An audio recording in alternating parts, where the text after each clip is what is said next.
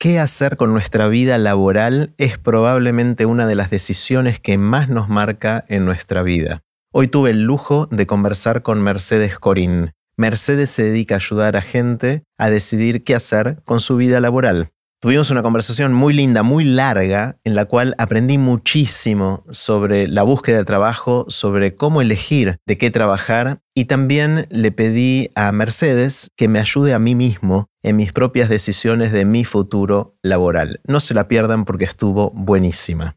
Antes de dejarlos con Mercedes les cuento qué es todo esto.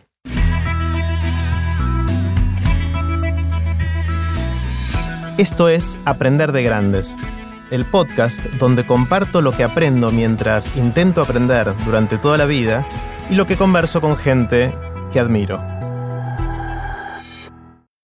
Si te gusta este podcast, creo que también te va a gustar el newsletter de Aprender de Grandes. Es un email corto que mando todos los lunes con ideas para empezar la semana. Podés suscribirte gratuitamente en aprenderdegrandes.com. Puse los links de este episodio en aprenderdegrandes.com barra Mercedes. Ahora sí, con ustedes, Mercedes Corín. Hola, Mer. Hola, Jerry. Gracias por invitarme. Un placer, un placer. A esta aventura. Es una aventura. Para mí es una aventura. Cada vez que me siento con alguien acá es como que se abre un mundo y me siento privilegiado de poder eh, tener estas conversaciones. Y en tu caso, tengo muchas ganas de empezar con una pregunta grande. Eh, me encantaría saber qué aprendiste en todos estos años de ayudar a mucha gente a decidir qué hacer en su vida laboral, su vida profesional. ¿Qué aprendiste? Tengo que suspirar antes, ¿no? Hay que, claro, y sí, pues mucho, es, mucho, me imagino. Es grande y son muchos años, y es mucha gente. Em, me parece que lo que más claramente aprendí es que el trabajo es muy importante en nuestras vidas. nos, nos hermana a personas muy diversas, en edades muy diferentes, el tema de la importancia del trabajo en nuestras vidas. Como que desde que tenemos 18, que más o menos elegimos este, qué formación seguir, eh, o antes hicimos algunos trabajitos este, mientras estábamos en el secundario, tal vez, hasta incluso el retiro o la jubilación, el retiro, si es decidido, la jubilación, si viene, a veces impuesta, a veces uno también la busca. Son muchos años son muchos, muchos años, muchos momentos distintos de nuestras vidas, además. Y, y no es solo la cantidad de años, también es la cantidad de horas que le dedicamos al trabajo. Y no son solo las horas en las que trabajamos las que le dedicamos al trabajo, porque también en una reunión social nos preguntan qué tal el trabajo, porque a la noche no podemos dormir y pensamos en una cuestión del trabajo del día siguiente. Eh, porque el trabajo es más que trabajar, porque nos estructura, porque nos angustia, porque nos da este, satisfacciones, porque son ámbitos donde generamos vínculos sociales importantes, amores también y desamores a veces, em, frustraciones, esperanzas, aprendizajes, aburrimientos. O sea, nos pasan un montón de cosas con el trabajo.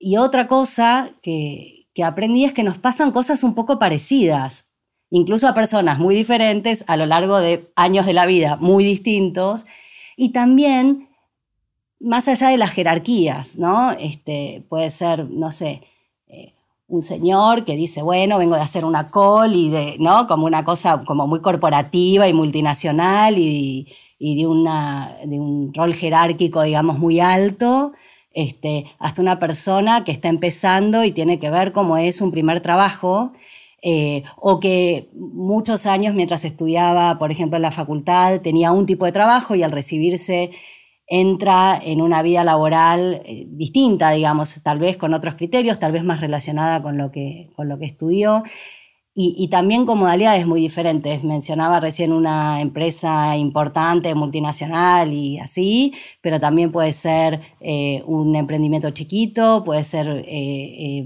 digamos, alguien que trabaja por su cuenta, un profesional independiente.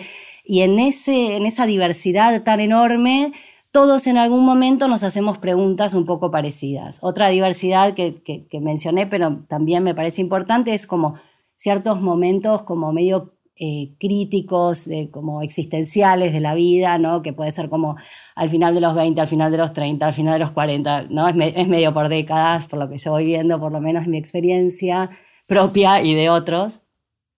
Este, y entonces las preguntas que, que suelen aparecer en esto de que son un poco parecidas es, ¿es este el lugar donde quiero estar? ¿Es esto lo que quiero estar haciendo? ¿Cuánto tiene que ver con mis intereses esto que estoy haciendo? Eh, ¿Cómo manejo una relación complicada con cierta persona? ¿Cómo negocio un sueldo? ¿Cómo armo una propuesta? Y en ese sentido también hay otra cosa que aprendí o que, digamos, que me llama la atención, y es que siendo que el trabajo es tan importante para gente tan diferente, en, años tan distintos de la vida, donde nos hacemos preguntas tan parecidas, no es parte de la formación universitaria. O sea, en general nos enseñan eh, a tener conocimientos técnicos, ¿no? Un ingeniero, un psicólogo, este, eh, pero no nos enseñan a negociar un sueldo, a armar un proyecto, a, emprender, a ser empleados, a pedir un ascenso, a, a, presentarnos, a tener una entrevista laboral, que todos vamos a tener en algún momento de la vida una entrevista laboral. Em, y entonces, bueno, eso también eh, aprendí.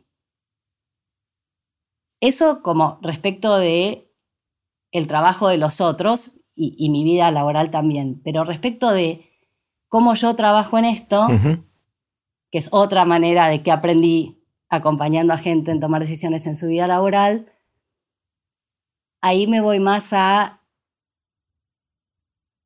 que hay, que hay eh, aprendí y que por ahora me funciona y después tal vez no, eh, que hay un equilibrio que me gusta mucho entre el momento, la instancia de, ofrecerle a alguien esta, este, este acompañamiento, que es, de, que es muy de uno a uno, bueno, salvo cuando son capacitaciones, cursos, pero en general mi día es muy de estar sentada frente a otra persona y construir juntos caminos posibles, no un único camino posible, caminos posibles para esa persona. Pero es eso en, digamos, en, como en otro término de la ecuación, junto con, en equilibrio con o integrado a hacer con otros. Porque si no es como muy solitario, aunque siempre sea con otras personas adelante, eh, soy yo prestando un servicio en un punto. Y es, muy, es mucha exigencia para mí, es mucha responsabilidad, porque además en general son procesos cortos. Después hay gente que se va a quedar, se copa y se queda, digamos, Esto se queda un, tiempo más largo del previsto o del, del, que pensamos inicialmente que iba a ser necesario, eh, porque bueno, porque son espacios también, porque las decisiones son muy en soledad también, o sea, todos o en general tomando decisiones en la vida laboral, estamos en algún punto bastante solos. Eso también es algo como bastante, no sé si universal, pero que yo observo que existe bastante. Em, y entonces hacer con otros que sean como pares diversos, digamos, ¿no? Que, que, aporten, que me aporten desde otro lugar. Y aparte lo que aprendo ahí, como que no es tanto tal vez lo que yo aprendo de otra persona o lo que otra persona aprende de mí en eso, sino lo que aprendemos de lo que se genera, que es como que es más que la suma de las partes, ¿no? Eh, y ahí pienso, por ejemplo, eh, con, con, Walter Sosa Escudero, que es economista, que, es docente universitario y disfruta muchísimo de acompañar a sus alumnos al ingreso en su vida laboral y con él hicimos eh, una guía de supervivencia para jóvenes profesionales. Eh, y fue muy lindo hacerlo, mm. el hecho de hacerlo, y creo que lo que quedó fue muy útil también. Está en, eh, primero fue un hilo de Twitter y después está, si quieren después alguien buscar el link para ver cómo insertarse en su vida laboral. Los vamos a poner en aprenderdegrandes.com barra Mercedes, si te parece bien. Ahí puede estar, que puede ser útil.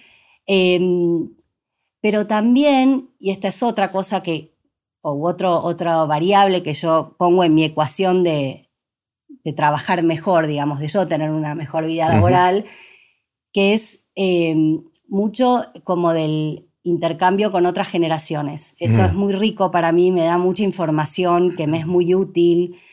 Yo digo que a veces trafico información en el sentido de que le, nunca voy a contar a una persona que le funcionó a otra, pero sé que hay cosas que van funcionando y que, digamos, te la acerco, porque imagínate, si le funciona tanto a otros, fíjate, y tal vez seguramente no es que uno implanta algo, porque eso no, no, es, no es de ninguna manera, pero sí que algo de eso tal vez a la persona le resuena o puede adaptar, algún cachito lo desagrega y se fija de eso qué, o pensamos en eso juntos.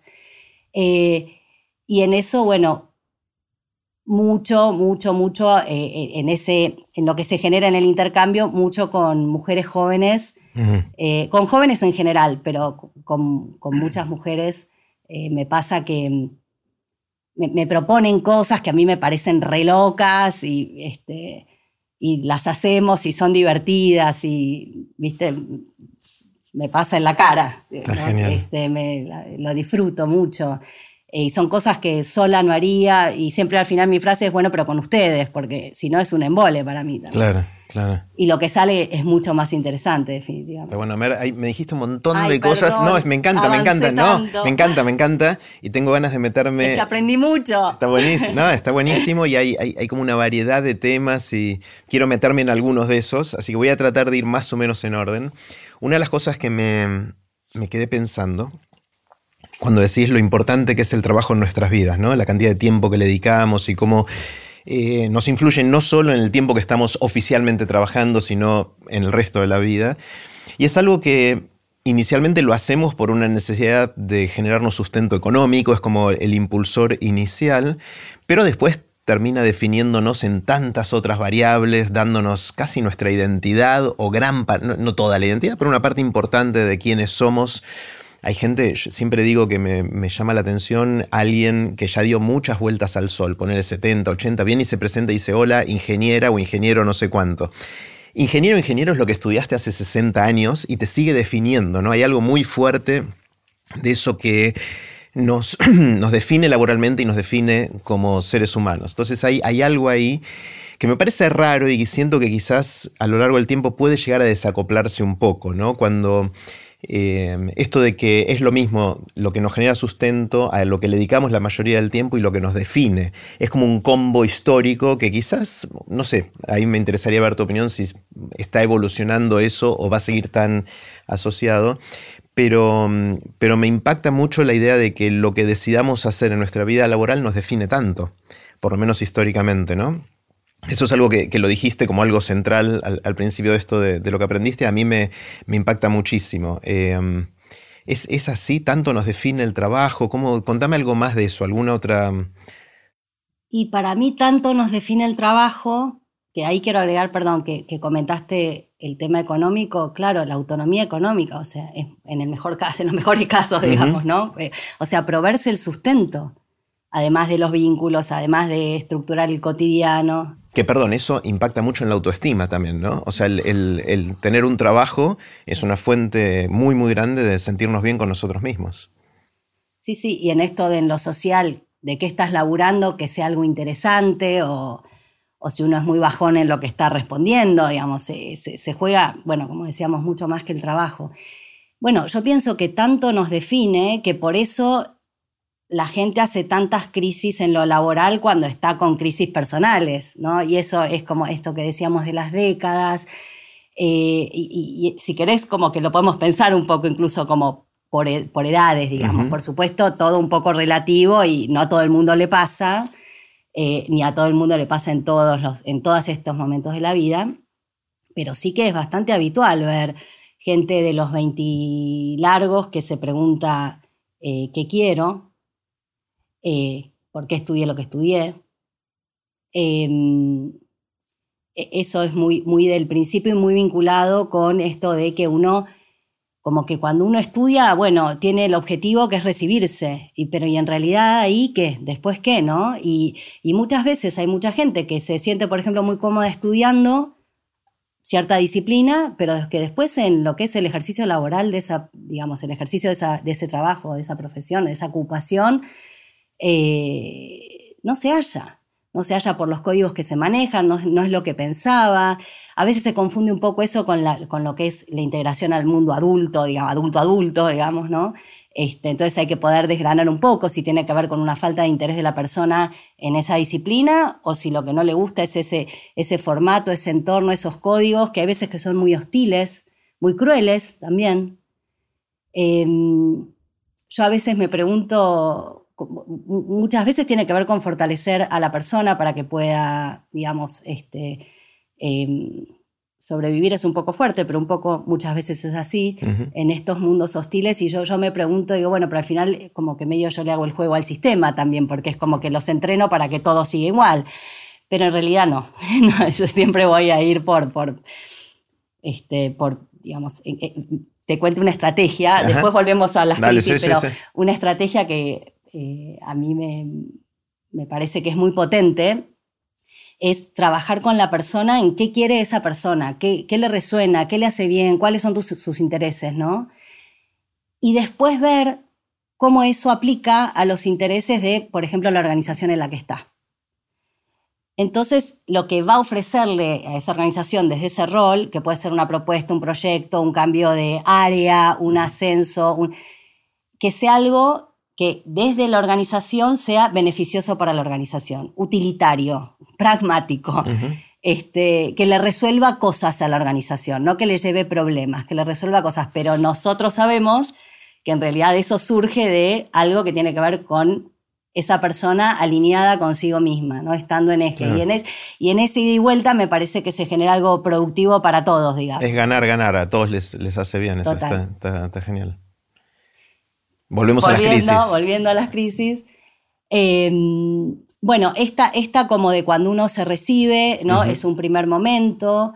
Eh, después, eh, eh, hacia los 30 es, muchas veces pasa que también uno tiene un primer trabajo y crece en ese primer trabajo y uno ya pasaron varios años y, ya está más, más sólido en ese puesto, no en ese puesto justamente, pues en, en, esa, en ese recorrido que haya hecho, porque puede ser incluso cambiando organizaciones o trabajando por su cuenta, pero gente que, que lo conoció muy al principio, lo sigue viendo, te sigue viendo como una nena, como la chiquita, como... Este, y entonces uno también entra en crisis con eso porque uno ya no es esa persona que entró en, ese tramo laboral, ¿no? En ese periodo de su vida. Y entonces también ahí, de nuevo, ¿no? Como, bueno, ¿qué hago acá? Eh, es mi lugar, tengo posibilidad de crecer, ¿no? Y también que siempre cuando uno está en estas crisis, si uno se da para tomar decisiones menos margen, porque estira mucho el momento de decidir algo, después no, no, hay mucho resto, ¿viste? No hay como mucho margen de maniobra. Entonces siempre mi sugerencia es como, en lo posible uno nunca es todo lo prolijo que quisiera con esto, en la vida en general, pero como tratar de no, que la decisión no esté pegada a la ejecución de la decisión, porque ahí uno no tiene como mucho resto. O sea, es darle tiempo de maduración a la decisión y a la ejecución de esa decisión. Sí. Sí, y a la ejecución de la decisión, porque a veces que le damos tanto tiempo a la maduración que... Nunca sucede. Que, no sucede y porque debería ser de esta manera y cuando llegue el mejor momento, y el mejor momento no hay, en general, por lo menos no el que tenemos en la cabeza, de lo que estaría bueno que... Eh, y bueno, y después cuando ya vienen los, digamos, como, eh, entonces a los 30 uno dice, bueno, ya quiero tener como espacios donde yo pueda tomar más decisiones y no tenga que ser la que está haciendo para otros, ¿no? Muchas veces pasa eso también. Pero ahí, perdón, te interrumpo, nunca había pensado eso como uno de los disparadores de ese primer cambio el hecho de sacarse una etiqueta de joven profesional, ¿no? O sea, uno empieza eh, en lo que fuera, puede ser en relación de dependencia, con tu propio emprendimiento, pero sos el nuevo, el joven, el que está haciendo sus primeros pasos y quizás te rodeas de un grupo de gente, estoy refraseando lo que acabas de decir, ¿no? que te ve como el nuevo, la nueva, alguien que está empezando, que está haciendo sus primeros pasos y todo eso. Y a veces es difícil de pegar el salto de crecimiento personal, de impacto, como quieras medirlo, sin cambiar de entorno, ¿no? O sea, a veces eso puede disparar un cambio de entorno cuando ves que no podés en ese entorno dejar de ser el nuevo, ¿no? O la nueva. Sí, totalmente. Hay veces que hace falta. Nunca lo había pensado eso, está buenísimo. Hace falta irse. Y duele, a veces duele, porque además es donde uno creció al principio. A veces son lugares que están buenísimos y que nos ofrecieron muchísimas oportunidades y ya está. Mm. Em, y después vos hablabas recién de joven profesional y pensaba en los, en los 40, que es, o sea, ya no soy un joven profesional, es la primera crisis, la siguiente es, ya no soy una joven promesa. claro. de joven profesional a joven promesa, claro. Este, como bueno, no, no soy eso que pensaba que iba a ser, o lo soy y, no me alcanza, ¿no? Eso es muy de los 40, como hice todos los deberes, o sea, estudié lo que había que estudiar, trabajé donde había que trabajar, logré los puestos que quería lograr, todo en los mejores casos, estoy diciendo, ¿no? En algún punto. Eh, y no me hallo. Y aparte voy a tener que trabajar como 30 años más de mi vida, porque además la vida es cada vez más larga y, la necesidad de productividad también por cuestiones económicas, de contexto, de sistemas también, también es cada vez más larga. Este, y hay cada vez más gente más grande a la que la gente más activa va a tener que de alguna manera acompañar, eh, tanto en las familias como en los sistemas públicos, digamos, ¿no? De, cómo se hace la ecuación también ahí, de quienes aportan y quienes reciben, quienes están más para aportar y quienes están más para recibir en algún momento de la vida. Eh, y entonces esa es como la crisis por excelencia, ¿no? La de, la de los 40 me parece que es como, creo que de esa nadie zafa. Yo tengo una, una mm, tal vez es como, como demasiado grandioso mi, propósito, pero yo tengo una sospecha o me, gustaría creer que lo que yo estoy trabajando con algunas personas de 20 largos y 30 y pocos, que tienen muy claro eh, que para ellas es importante eh, tener un, pasar por algún proceso de aprendizaje sobre la vida laboral o de, entenderse a sí mismas. Y hablo en femenino porque en muchos casos son mujeres, eh, que, además me parece que tiene que ver también con un clima de época donde las mujeres también, eh, como que antes era como, bueno, como algo muy propio para mí en las mujeres es, bueno, si quiero crecer en lo laboral tengo que estudiar mucho, mucho, mucho, mucho. Y estudio un montón, un montón, un montón. Y resulta que hay otras reglas de juego que no aparecen en el campo del estudio, como hablábamos, ¿no? Pero a la vez es lo, seguro, lo conocido. Entonces es lo que me sale bien. Entonces estudio, estudio, estudio, sigo estudiando yo tengo la maestría, tengo el doctorado. Bueno, ¿y qué pasa con mi crecimiento profesional? Que no necesariamente está vinculado con eso. Entonces, yo veo una camada de mujeres jóvenes, potentes, que se animan a preguntarse o a, pensar qué herramientas pueden tener más allá del estudio, que además están muy formadas y se, siguen formando. Y yo no sé si esas mujeres, y también chicos, varones, eh, eh, jóvenes, este, que, eso es como, lo, digamos, también aparece como que se animan a preguntarse cosas que nuestra generación no, nuestra generación también era más sangre, sudor y lágrimas, derecho de piso, o sea, todas unas cosas que estas personas no, no son sus problemas. No es genial que, o sea, tienen otros, ¿no? Pero no son los nuestros. Y eso también aprendo un montón. Claro, yo me acuerdo, Mer, de mm, cuando yo terminé la secundaria, fui a orientación vocacional. ¿sí? Alguien que me atendió y me hizo algunas sesiones, algunos encuentros, me hacía ejercicios, test de distintas cosas, y después me dijo, te sugiero que estudies esto o esto. Me dio dos opciones, elegí una de esas dos. Eh, y eh, mi fantasía en ese momento es que esa era la decisión. La decisión de vida, porque iba a estudiar eso y después supuestamente me iba a dedicar toda la vida. Jamás lo hice, obviamente. De hecho, cambié de carrera en algún momento. Apenas empecé, cambié de carrera y, y después pegué un montón de saltos más en mi vida. Pero en ese momento mi fantasía, y creo que lo que estaba instalado en esos momentos, en los yo diría mediados de los 80 cuando sucedió esto, era uno toma la decisión vocacional cuando es adolescencia tardía, juventud temprana, y después ya está, claro, y ya está. Y uno a los 18 años no tiene ni idea del mundo, ni, ni mucho, ni, ni, de uno mismo, ¿no? Eh, entonces, de alguna manera siento que lo que estás diciendo, y pasando por las distintas crisis, es que la orientación vocacional, por ahí no se llama así, por ahí es orientación laboral, orientación profesional o como quieras llamarlo, es algo que tenemos que replantearnos durante toda la vida. Es una pregunta constante, no es una pregunta de una vez y después ya tenés el camino. Es bastante obvio lo que estoy diciendo, pero, pero me parece que es cada vez más relevante hacerse esa pregunta de manera constante, ¿no? Sí, y no es obvio, me parece, porque, porque cuando nosotros tuvimos que elegir, el, el, ideal, el aspiracional era, por ejemplo, una carrera en una empresa que entras como cadete y terminas como socio, ponele, como... Sí, con algún cargo jerárquico. Claro. Eh, y después eso mutó, siempre hay aspiracionales eh, mm. en lo laboral, hay mandatos, digamos, ¿no? Que no son mi hijo el doctor, Eh, pero, pero bueno, por ejemplo, después, de, digamos, para mí de, esa, de esas carreras tan en, en, un, digamos, en un único lugar y que si cambiabas mucho del lugar era medio como, mm, ¿qué le pasa que está cambiando tanto? Alguna cosa había. Después se, empezó a pensar, bueno, es importante que la persona cambie y si, entonces si no cambias de lugar, qué pasa con esa persona, ¿no? Como, bueno, no tuvo otras oportunidades o está chanchado. Eh, y, no sabes el lío que se hace la gente también con eso, porque, eh, porque se lo pregunto, porque hay gente que funciona muy bien en un... Es tan personal, es tan personal que no hay como debería ser. Mm. Y, nos compramos mucho el cómo debería ser y se nos hacen unos matetes infernales. Este, y entonces el que estuvo 15 años, este, pienso por ejemplo en una persona que este, estuvo 15 años, que tiene unos 40, poner estuvo 15 años en el mismo lugar y, estaba con ganas de cambiar y creció un montón en ese lugar. Este, y decía, nadie, nadie me va a querer en ningún trabajo porque solamente se van a dar, estoy exagerando y, caricaturizándola, y, y, no es que esta persona es así, pero como si hubiera dicho, nunca nadie más me va a aceptar en ningún trabajo porque imagínate, estuve 15 años en un único lugar. Y es tan importante dónde nos paramos para pensar en un nuevo ciclo, para buscar un nuevo trabajo, porque si no también es un poco profecía autocumplida, o sea, vas a convencerlo al otro de que lo más importante es que estuviste en un único lugar y no tuviste oportunidades, digamos, como de, aprender en otros lados y de ver qué pasaba.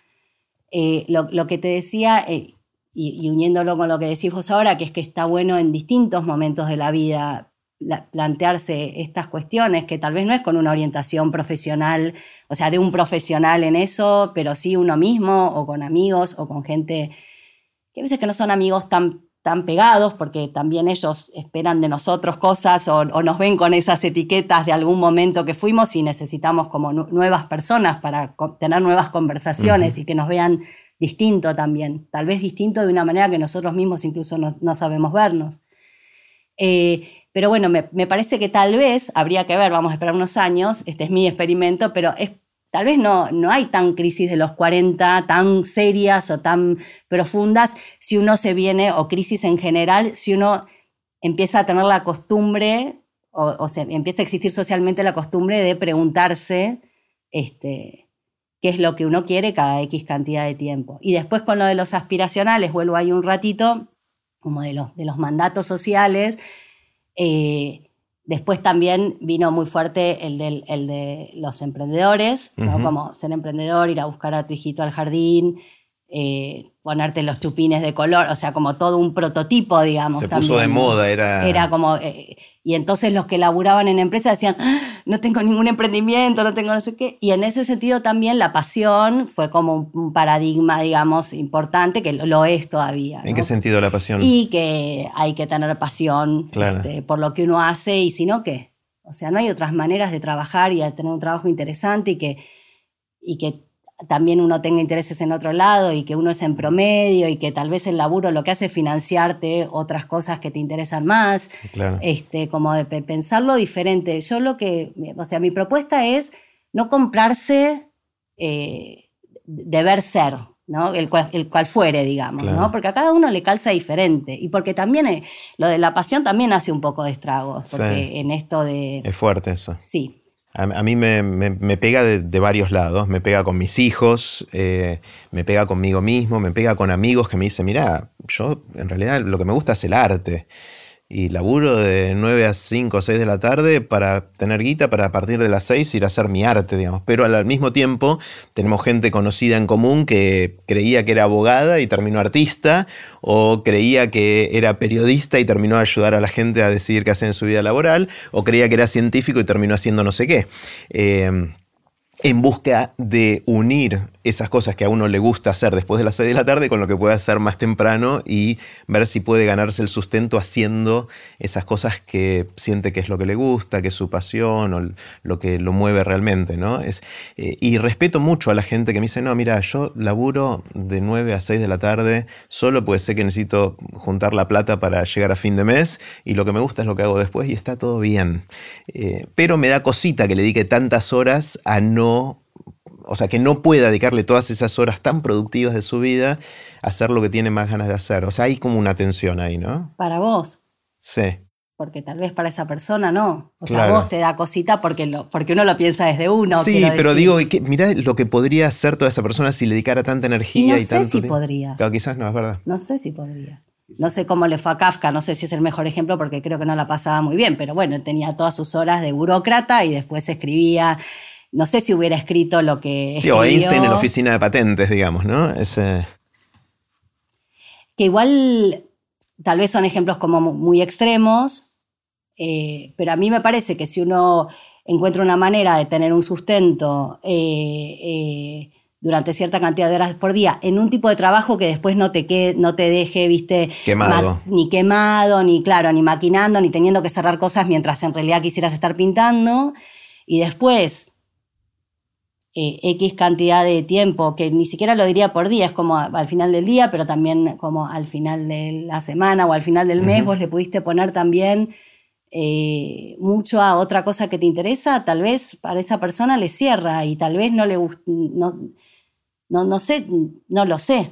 Quiero decir, es tan que cada uno me parece que tiene que elegir sus propios parámetros de medición de qué le funciona y qué no y que cambian a lo largo de la vida también, ¿no? Que, a uno le funcionen en un momento, en general no le esos parámetros en general no funcionan para siempre, ¿no? Y entonces esto que decíamos, estar disponible, actualizar los parámetros de, evaluación de qué es bueno para uno cada cierto tiempo, ¿no? Claro. Y no hacerse el sota, ¿no? no como no, perdón, no ponerlo eh, debajo de la mesa, digamos, o de la alfombra. Antes, me decías de la crisis de los 20, de los 30, de los 40, van cambiando los temas, ¿no? Me, decías dejar de ser el joven profesional, después el joven promesa o la joven promesa. ¿Qué, otras crisis vienen después, no? Porque me imagino que van cambiando y también, esto lo digo con sin mucha evidencia científica, sino mi propia experiencia personal, de que uno va poniendo sobre la, balanza distintos factores a lo largo de la vida y le va cayendo la ficha de ciertas cosas eh, y va diciendo, no, ahora quiero priorizar tal otra cosa. Eh, desde el punto de vista de estilo de vida, de tiempo con la familia, con la pareja, con los hijos, con lo que fuera que uno tiene de estructura familiar. Eh, ¿Cómo siguen las crisis? ¿Qué otras crisis hay hacia adelante? Bueno, una es, digamos, la vinculada con los 50, podríamos decir, más o menos. Este, que es muy también como de, eh, eh, como muy de estar entre generaciones también, ¿no?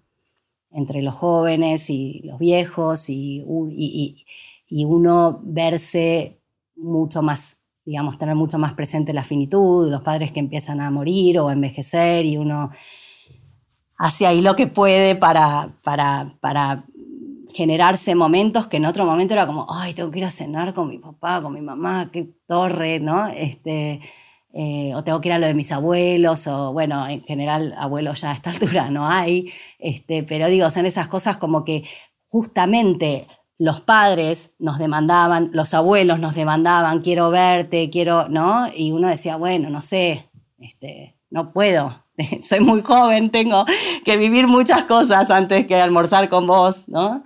Este, y ahora es uno el que está generando espacios para que los hijos grandes tal vez este, quieran tener conversaciones con uno eh, eh, o pasar tiempo sin conversar, ¿no? Em, y ahí me parece que se juega fuerte también el tema laboral, porque uno no, digamos, em, me parece que en algún punto uno va como más a lo chiquito, a lo vincular. Eh, uno tiene más registro también de qué le gusta, de qué no le gusta. Eh, me parece que si todo sale bien, trabaja con más economía de esfuerzo, ¿no? No pone toda la energía o todo tiene que ser un montón y que te pasen un montón de cosas. Es como encontrarse en un nuevo, eh, bueno, de nuevo, en una nueva etapa, ¿no? Hay, hay un libro eh, de Elizabeth Gilbert, que es la que hizo eh, Amar, Rezar, Comer, Rezar, Amar, que se llama eh, La firma de todas las cosas, que es una mujer que crece en, en, digamos, no, es una estancia, pero parecido. Eh, debe ser como de 1800, no el, no el libro, porque ella es contemporánea, sino el personaje, la historia. Este, y, ella e, es una hacienda, ¿no? Como que ella nace en una hacienda con un padre rico, pero que no le dan mucha bolilla, no me acuerdo si había una mamá ahí o no. Y, y mucho, mucho de su vida ella lo dedica, digamos, primero es, chiquita ahí, o sea, ella vive toda su primera etapa de la vida ahí, y entonces el mundo le parece, esa hacienda le parece enorme porque son unas hectáreas y entonces tiene todo por explorar.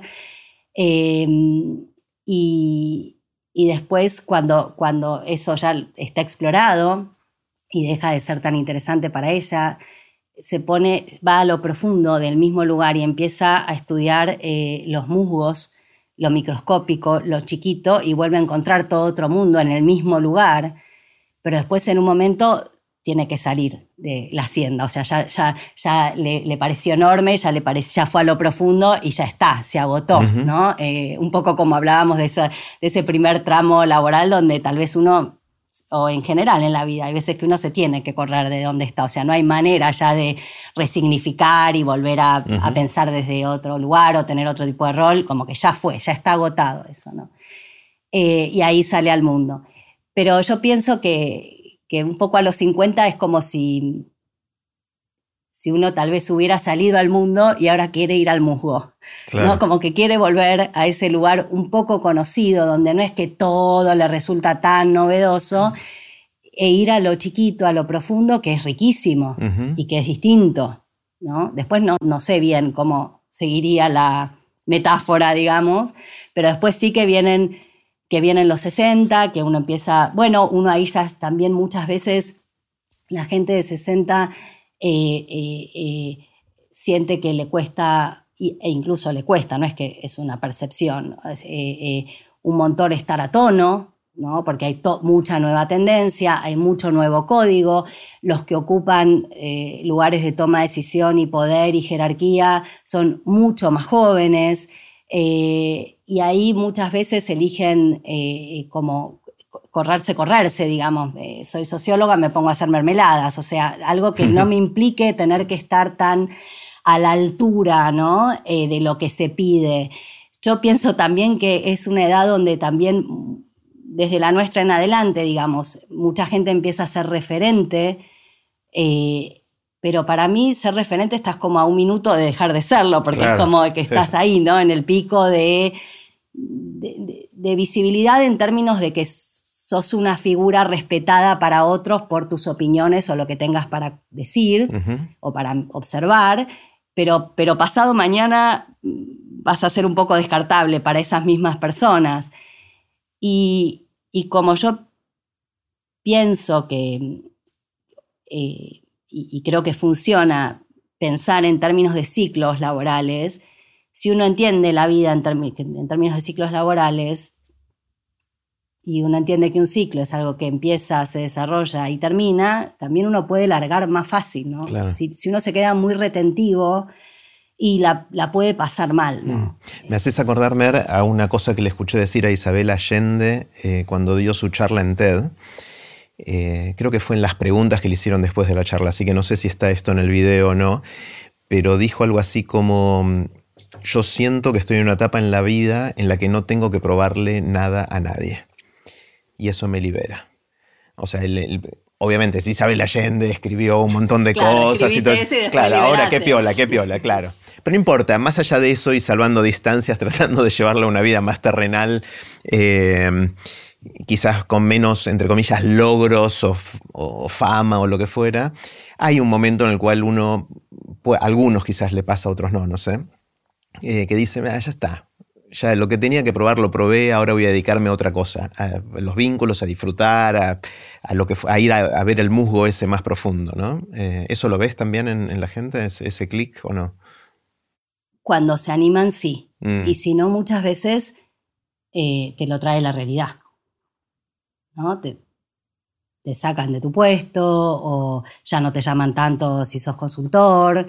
Este, y entonces tenés que que tramitarlo igual, digamos, ¿no? Por eso me parece a mí que es mm. tan importante esto que vos traías de como ir cada tanto, como estar, como de tener un alto registro, no todo el tiempo, porque es agotador, por supuesto, ¿no? Pero cada tanto revisarse un poco uno y decir, bueno, a ver, ¿en dónde estoy en relación a todos estos temas, ¿no? Y después viene la siguiente, que vos mencionaste al principio, nunca había pensado en la diferencia entre retiro y jubilación. Eh, entiendo que la jubilación es algo que te impone un sistema y el retiro es algo que vos decidís. ¿Esa fue la diferencia que hiciste? O? Sí, no, no, eh, sí, me parece que, o sea, no lo tengo así como glosario, pero a eso apunto. Porque el retiro se usa más en inglés, ¿no? El retirement, dicen, le, dicen al retiro a lo que nosotros llamamos jubilación, pero entiendo que puede haber una, diferencia de algo impuesto de afuera hacia adentro y algo que uno decide eh, de adentro hacia afuera, más allá de cómo lo llamamos a cada uno, ¿no? Eso y que tiene que haber ciertos recursos para que eso suceda, ¿no? Recursos económicos, emocionales, de vínculos, o sea, no, no, es que uno lo hace en el vacío, obviamente eso, ¿no? Pero,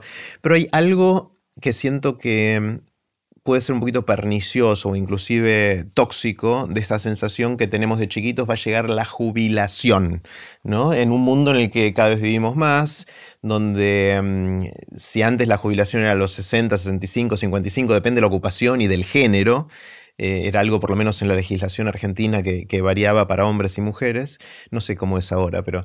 Eh, y si uno tiene una expectativa de vida cada vez más larga, después de ese momento te queda un montón de vida para la cual quizás no estás muy preparado, ¿no? Si lo que hiciste fue trabajar, trabajar, trabajar, trabajar y ¡boom! De un día para otro te jubilan o te retiras, lo que fuera que en cada caso. Sospecho que eso es una crisis grande, grande. Veo gente que llega bien preparada y veo gente que no, y que se deprime o que no, la pasa bien una vez que eso que le daba sentido a su vida o a una parte tan importante de su vida de un día para otro desaparece. ¿Eso lo, ves también? Sí, sí. ¿Y sabes dónde lo veo mucho? Em, eh, gente que, hizo su propia empresa, que tiene una pyme y que, por, y que la pyme es familiar, o sea, que involucró a sus hijos, primos, eh, no, primos no porque son de la misma generación, sobrinos.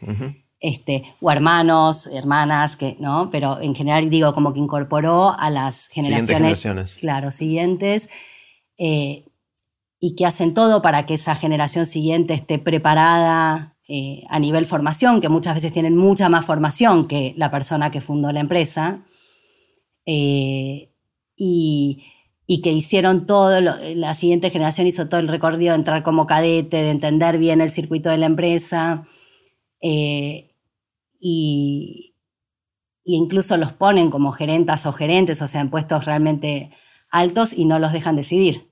¿No? No los dejan decidir. Este, Porque no sigue siendo mi hijo, mi sobrino, mi... Bueno, primero, claro, ahí está lo vincular, donde un hijo en general, bueno, llega a una edad igual donde tenemos que ser un poco padres de nuestros hijos, eh, perdón, al revés. No, padres de nuestros padres, a eso quería ir.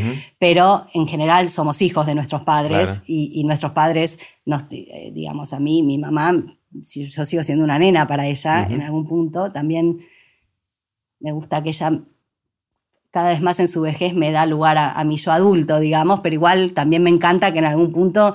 Siga siendo la nena. Porque para quién más soy esa nena, ¿no? Que eso también es algo que uno pierde cuando los papás ya no están. Que para mí la orfandad tiene mucho que ver con, mm. esas cuestiones. Este, pero nos fuimos. Va, vamos a la empresa familiar. Em, bueno, esta cosa de que no solo no importa los roles laborales, un hijo sigue siendo hijo de su padre y un padre sigue siendo padre de ese hijo o esa hija, Em, entonces, y, como si fuera un niño también, ¿no? Porque bueno, finalmente yo tomo la decisión, porque no son dos adultos en ese momento, porque hay uno que tiene más poder y además lo que fundó es propio y el otro no fundó. Y no te explico también, bueno, retirarse para, para esos, esas personas de esa edad que incorporaron esas siguientes generaciones que ya son adultas es difícil, pero también hay todo un tema con y eso es muy de las crisis de los 40 también, gente, 40, 50 también, gente, sobre todo de los 40, porque 50 ya los padres están muy grandes en general, pero hacia los 40, 40 y pico, gente que de estas empresas que dice, o sea, los hijos, ¿no? Y ahí hay dos preguntas. Una es, ¿cuándo va a ser mi momento? Y otra es, ¿quién hubiera sido yo si no existiera esta empresa? ¿No? Porque, porque la tuve muy fácil en ese sentido, pero muy fácil de una manera que finalmente no sé si hubiera podido o no otra cosa. Ahí se juega la autoestima también de, la, de eh, esa generación. Sí, la, autoestima, la curiosidad también, porque a veces se van en ese momento, después de haber estado años, se van porque dicen necesito entenderme, bueno, es irse de la hacienda, ¿no? O sea, ya no hay manera de que sea acá adentro, ¿no?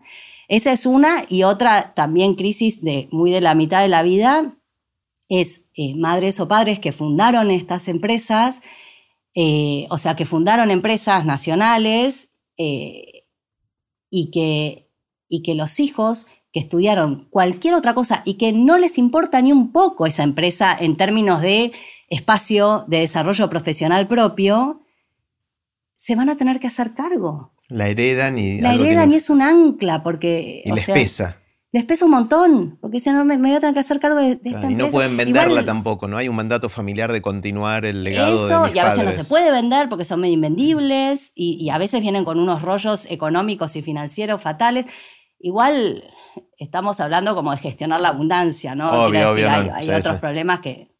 Más básicos. Bueno, claro. Totalmente, pero no quiere decir que esto no sea también un problema típico que uno pueda ver en ciertos eh, entornos o ambientes. Sí, una de las cosas que yo observo en la gente, pensando de nuevo en ese momento en el cual uno baja la actividad profesional, jubilación, retiro, como lo llamemos, eh, pensando en gente que la pasa mejor y gente que la pasa menos bien, por lo menos lo que yo observo, es que en general la gente que la pasa mejor es gente que mucho tiempo antes empezó a sembrar otros intereses gente que tiene hobbies, intereses de distintas índoles, pueden ser asociados o no a la actividad profesional que, tenían, versus gente que le dedicó tanta energía, tanta pasión, tanto esfuerzo, tanto tiempo a esa actividad profesional y nada más, que llega a ese momento y ve el precipicio, ¿no? Y que, que, se le acaba eso y no sabe qué hacer de su vida y esos en promedio son los que siento que tienden a pasarla menos bien, ¿no? Eh, ¿Ves algo así o no? Sí, pero también medio que tomaría caso por caso, porque, o sea, uno se sorprende. Es, es como que eso es lo que en principio uno pensaría, o tal vez es como lo habitual, pero también hay gente que, como que, estoy pensando gente concreta, ¿no? Como que enfocó mucho en, lo laboral y en, y en, un único tipo de trabajo.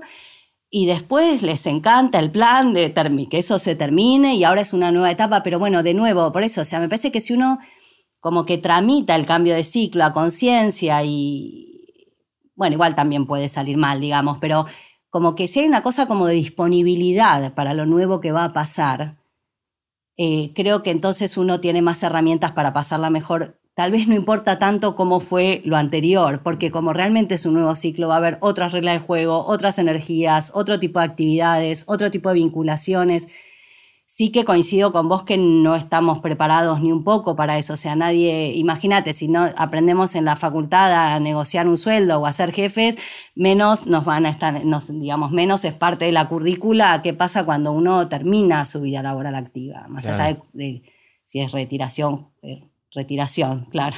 Retiro y jubilación. Retiro, jubilación o retiración. me encanta, me encanta. Eh, bueno, muchas crisis y muchas decisiones a, lo largo del tiempo. Eh, una de las cosas que atraviesa todo esto y que siento que está evolucionando un poquito con los años es la idea de una frase que a mí me, no me gusta nada, que es la relación de dependencia. ¿sí? O sea, se, usaba eso históricamente para trabajar, en, cuando uno trabaja en una empresa, es empleado o empleada de una empresa, se usa relación de dependencia, que si uno piensa, la, frase me, pone los pelos de punta, pero bueno, es la forma en que se refería uno a esas cosas, eh, que cuando yo empecé a tomar las primeras decisiones era prácticamente lo único que se hacía había casos aislados de alguien que fundaba una empresa o que hacía algún otro tipo de actividad profesional que no requería ser empleado en una empresa, pero la mayoría de mis amigos, mis compañeros, eh, decían, bueno, ¿para qué empresa vas a trabajar? ¿no? Era inclusive así, no es un trabajo, es para la empresa que trabajas. Y con el tiempo eso fue cambiando, apareció mucho más lo que decías antes de la moda del emprendedor, pero también del freelance, de la gente que...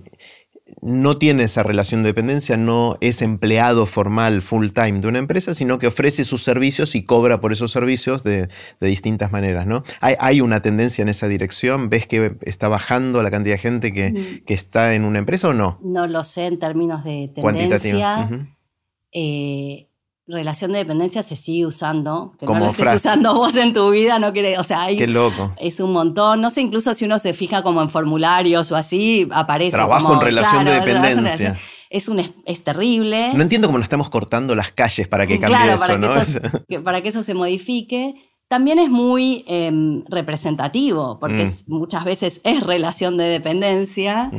Em, hay otras que son espantosas también, muchas que son espantosas, pero también son como muy significativas, muy representativas también de esto que ella decía, de como de un sistema cruel también, ¿no? Cruel quiero decir, no por un sistema malo que te va a venir, pero como bueno, que no es un sistema amable, que no es un sistema preparado para que la gente florezca, este, transite su vida de la mejor manera, entendiendo que el trabajo es una parte por más pasión que uno le ponga, es una parte, porque uno tiene, pues, por suerte, muchos otros aspectos de la vida para desarrollar, eh, pero carrera, por ejemplo. ¿no?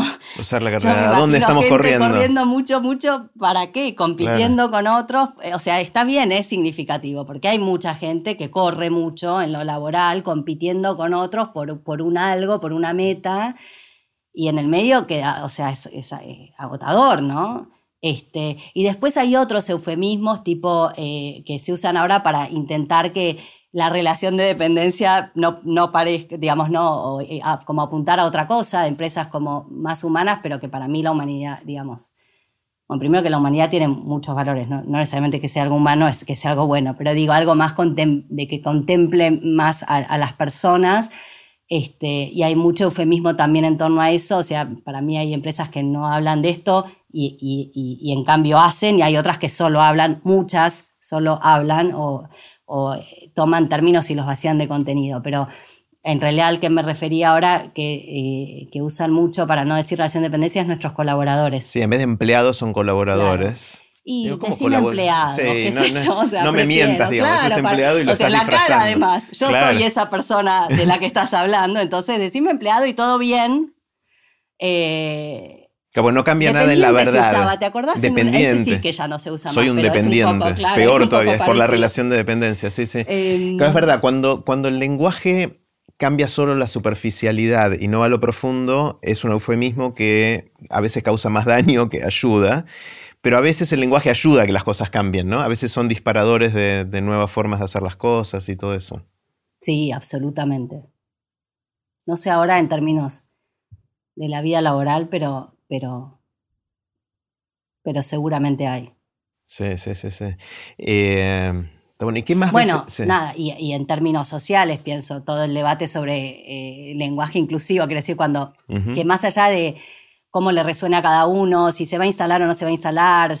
Eh, bueno, habla, que eso esté en agenda hace que también uno se dé cuenta cuánto del lenguaje también acompaña ciertos cambios o los impulsa o refleja ciertos momentos, digamos, de la vida social también, ¿no? Lo que sí siento que está cambiando de la relación de dependencia, entre comillas, o del ser empleado o colaborador, es que veo que las generaciones más jóvenes no lo ven con los mismos ojos que lo veíamos nosotros o nuestros amigos cuando tenían sus primeros empleos, que es, no, tengo que trabajar y las horas y el fin de semana sigo y le contesto el email a mi jefe y, no, no, los primeros años ni hablar de tomarme vacaciones está mal visto, o sea, hay, hay mucho de eso que cambió. El derecho de piso. El, eso, el derecho de piso como una cosa terrible, pero bueno, que, era parte de lo que hacíamos. ¿ah? No, yo tuve que sacar fotocopias, que el próximo saque fotocopias también, el equivalente de eso, ¿no? del trabajo menos deseable o menos deseado en cada momento de la carrera.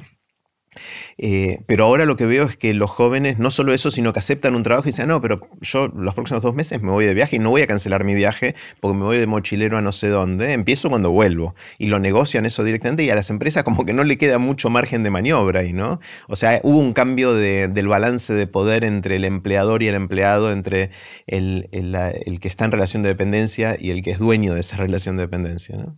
Yo pienso que no es que, no, no es que hubo un cambio, sino que hay, empieza a haber mucho más de esto que de, no más de esto que del otro. Antes esto no había casi y ahora empieza a convivir con estos otros modelos mucho más obsoletos que están absolutamente presentes. ¿eh? Eh, me parece a mí de lo que yo veo, digamos, ¿no? O sea, hay gente que sigue padeciendo eh, relaciones tóxicas, injusticias, este,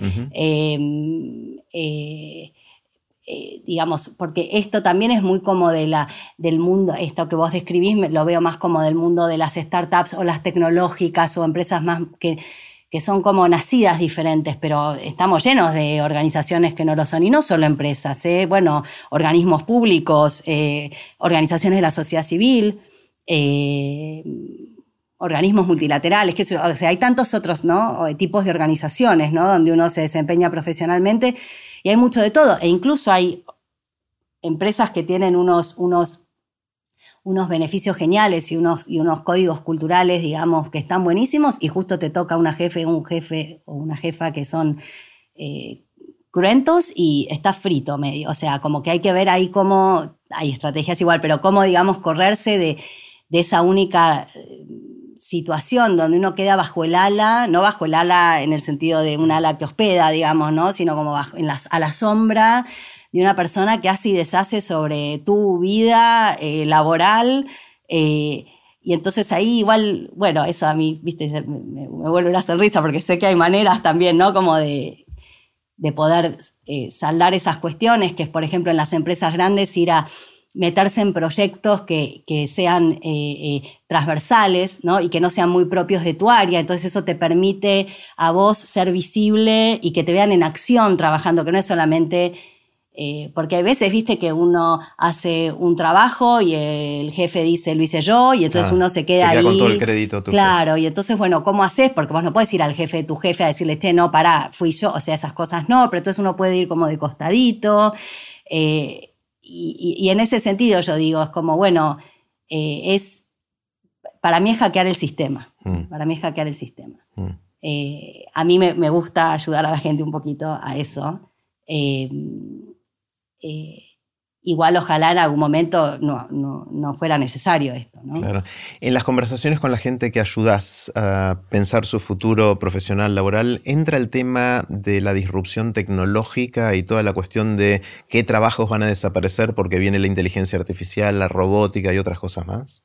La gente, por lo menos a la que yo asesoro, en su vida diaria laboral no se está preguntando, o sea, no está temiendo que venga un robot a reemplazarlo, pero sí que venga alguien más joven, con más conocimiento tecnológico. Mm. O que, o, sí que hay mucho énfasis en, entender, en aprender y en entender y estar actualizado en lo, en lo tecnológico, digital, en las comunicaciones, en ese sentido. Bueno, todos tuvimos una actualización de eso eh, en el último par de años, digamos, teniendo que pasar a, por la pandemia. A, la, virtualidad, claro, eso fue como realmente un, este, un cambio para todos, eh, o para la mayoría, digamos, de la gente, ¿no? Que también con mucho costo, porque hay algo ahí de lo presencial que, se pierde. Este, y ahí sí, por ejemplo, veo que hay, que se ve el proceso, que hay un cambio ahí, que está viendo un cambio, digamos, ¿no? Mm. Este, donde donde mucha gente también se está en esto de las crisis también, porque hablábamos de crisis vitales, digamos, de las edades, pero también una pandemia te genera una crisis personal, laboral, digamos, ¿no? Mucho como de falta de motivación o de decir, bueno, esto es lo que yo quiero. La pandemia trajo también, más allá de las edades, la, conciencia de finitud. este, y entonces, si en cualquier momento puede haber una pandemia, qué quiero hacer yo de mi vida, digamos, siendo que en cualquier momento después tengo que estar encerrado o se muere alguien muy querido. O, y hay algo ahí sí que yo veo como de, en, este último, en este último par de años, como de más replanteo, eh, que tal vez eh, cuestiones que uno las tenía más vinculadas a ciertos momentos de la vida o ciertas edades, como que sí, como que atraviesa, digamos, no tiene que ver con las edades. Hmm, interesante eso. Y ahí también más todavía se juega esto de la gente joven este, diciendo, yo no me quedo, o sea, ahora que están abiertas las fronteras viajo, o sea, porque después sé que se pueden cerrar. Y sí en la gente joven veo mucha gente que eh, está tomando la decisión de irse. A veces no es que es irse para, para siempre, pero sí hacer experiencias afuera, como que el exterior, después de tanto tiempo de, encierro también, y además cuestiones económicas, eh, digamos, estructurales, este, o, más propias de las circunstancias del país, que igual no, no, son de ahora, digamos, ¿no? Pero sí que hay como un impulso más a, bueno, ¿qué pasa afuera, ¿no? Mm. Y tener el pasaporte, el, el Sí, bueno, el pasaporte, digamos, de, otro país que me había... Ah, no el propio, eso me quedé pensando, no el propio, digamos, sino que si uno tiene también como una doble nacionalidad o así, poder hacer uso de eso, eh, eh, querer entender cómo, cómo sería una mudanza, una experiencia, pedir eh, en las, si están en empresas, poder tener una expatriación a otro lugar. Em, y y, también muchas ganas como de probar cosas diferentes. Yo creo que ahí sí se aceleró una cosa que tal vez eh, yo no, la veía tanto, por lo menos, ¿no? De, probar distinto, de hacer otras cosas, de pensar, no quiero este, nueve horas por día en un mismo lugar. Eh, mucho, mucho, también mucho enganche con, con con lo tecnológico mal, de no poder cortar y de no, viste, y al final laburar muchas más horas de las que laburaba uno porque tengo la compu en casa y ya que estoy, entonces el domingo, y, y ahí me parece que, que va a haber que, digamos, que, que, viene una época de como de reconfigurar todo eso de nuevo y distinto, ¿no? No para volverlo a lo anterior. Claro. otra cosa que siento que quizás cambió, por lo menos en algún circuito o en algún círculo, es el, tipo de formación que uno tiene de más joven.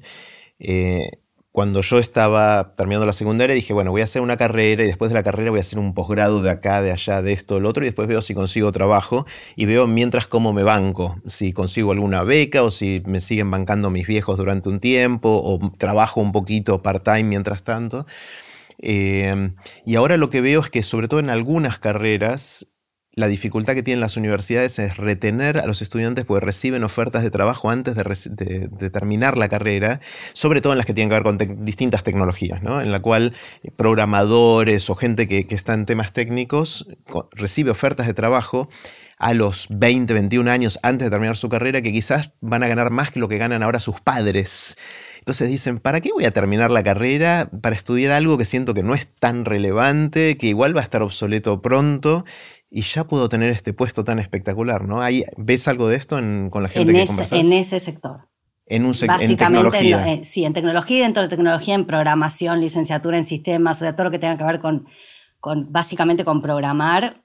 Eh, y aparte, no acá, o sea, se, los están llevando los países, digamos, ¿no? O sea, laburan remoto, mm. este, eh, en dólares o en euros, o sea.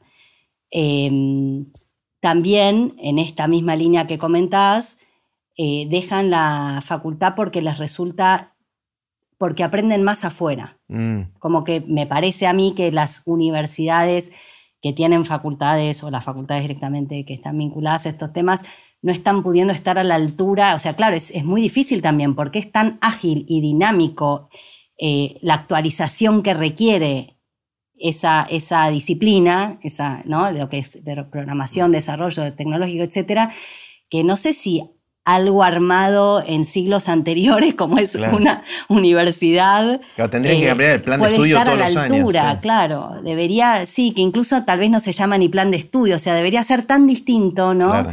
Eh, y entonces también por eso dejan, porque sienten que la facultad no les está dando lo suficientemente rápido, además de que tienen una cosa de lo que significa rápido y lento, y no, este, pero bueno, no les alcanza, digamos, esa cadencia de, lenta, digamos, ralentizada para ellos de lo que es la, la universidad respecto de cómo ellos necesitan la actualización que necesitan y que les interesa, porque es, su propia energía esa también, ¿no? Como que se torran también si, si les toca eso.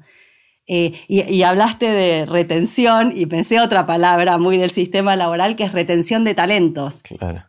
Y yo pienso, si tenés que retener a tus talentos, tenés un problema, porque, o sea, no se quieren quedar básicamente y estás haciendo malabares, malabares que pueden ser divinos, ¿eh? bonos a fin de año, dar acciones, eh, darle el auto. Beneficios, sí. Sí, pero, pero es retenerlos, o sea que en algún momento se te van a ir, o igual no, no tienen la cabeza puesta en eso, entonces ¿de qué te sirve también retenerlos si en realidad no quieren de vos ni más ni menos, digamos, que el auto, el garage, el coso, y en realidad no les importa lo que, digamos, ¿no? Entonces hay, muchas palabras de estas. Sí, sí.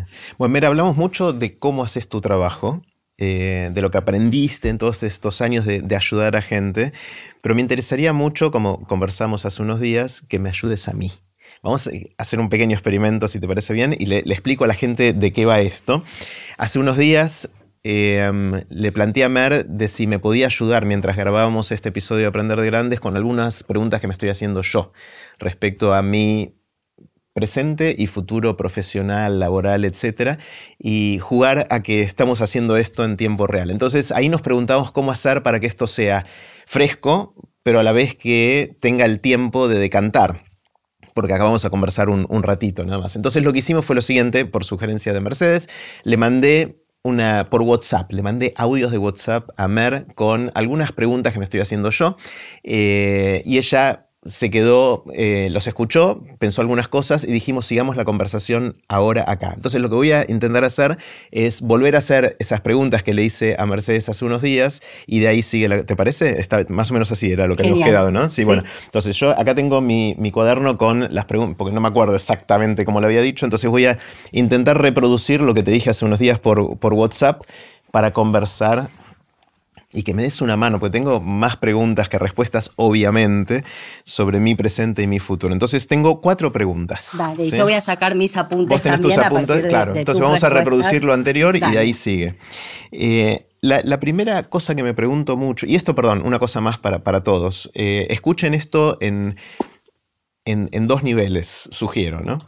Uno es el nivel de si algo, alguna de las preguntas que yo hago pueden ser relevantes para ustedes también que están viendo o escuchando esto. Pero la otra es para que ojalá ustedes puedan hacerse sus preguntas, sus preguntas propias. Ojalá esto los lleve a pensar también en cuáles son las preguntas relevantes para cada uno de ustedes en sus momentos eh, actuales de la vida profesional laboral. Entonces vamos con la primera. La primera es que siento que mucho de lo que hago depende de mí y de mi tiempo. Eh, una palabra técnica que se usa en el mundo laboral es que no soy bueno generando apalancamiento. Eso quiere decir, no soy tan bueno, con algunas excepciones, en generar equipos de trabajo y cosas así que potencien lo que yo estoy haciendo. Eh, pongo mucho el cuerpo y mi tiempo personal. Eh, por ejemplo, muy concretamente, doy cursos online. Los cursos de aprender de grandes, de hábitos, de memoria, creatividad, aprender a aprender, memoria, todos eso, esos cursos que estoy dando, los doy yo y son en vivo. Es decir, que si quiero dar una nueva edición de cualquiera de esos cursos, tengo que yo de nuevo dedicarle el tiempo, que me encanta, disfruto un montón de hacer eso, pero mucha gente me dice, no, ¿por qué no los grabas, los dejas grabado y que la gente los haga sincrónicos cuando pueda? Porque de esa manera más gente lo va a poder hacer y no depende tanto de tu tiempo. O, me dicen otros, entrena a otras personas a que con sus estilos, pero que con lo que vos puedas capacitarlos, puedan dar los mismos cursos que das vos y vos coordinás ese grupo de gente. Y yo pienso en esas cosas y digo, no, no, no es lo que quiero. O sea, a mí me gusta dar los cursos.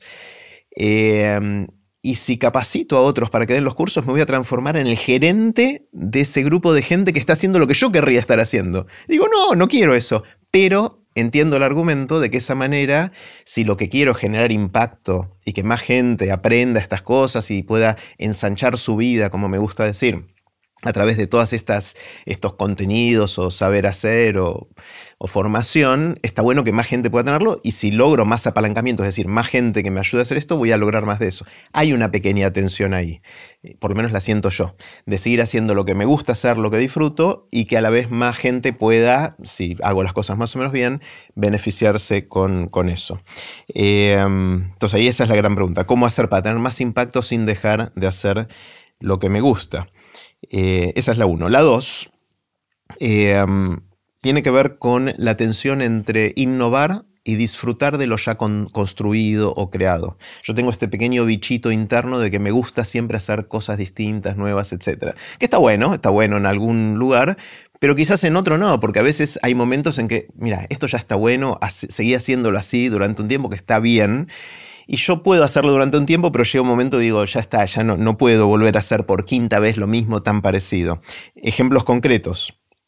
Con Meli Furman hacemos El Mundo de las Ideas, un curso del que vos participaste en, hace muchos años.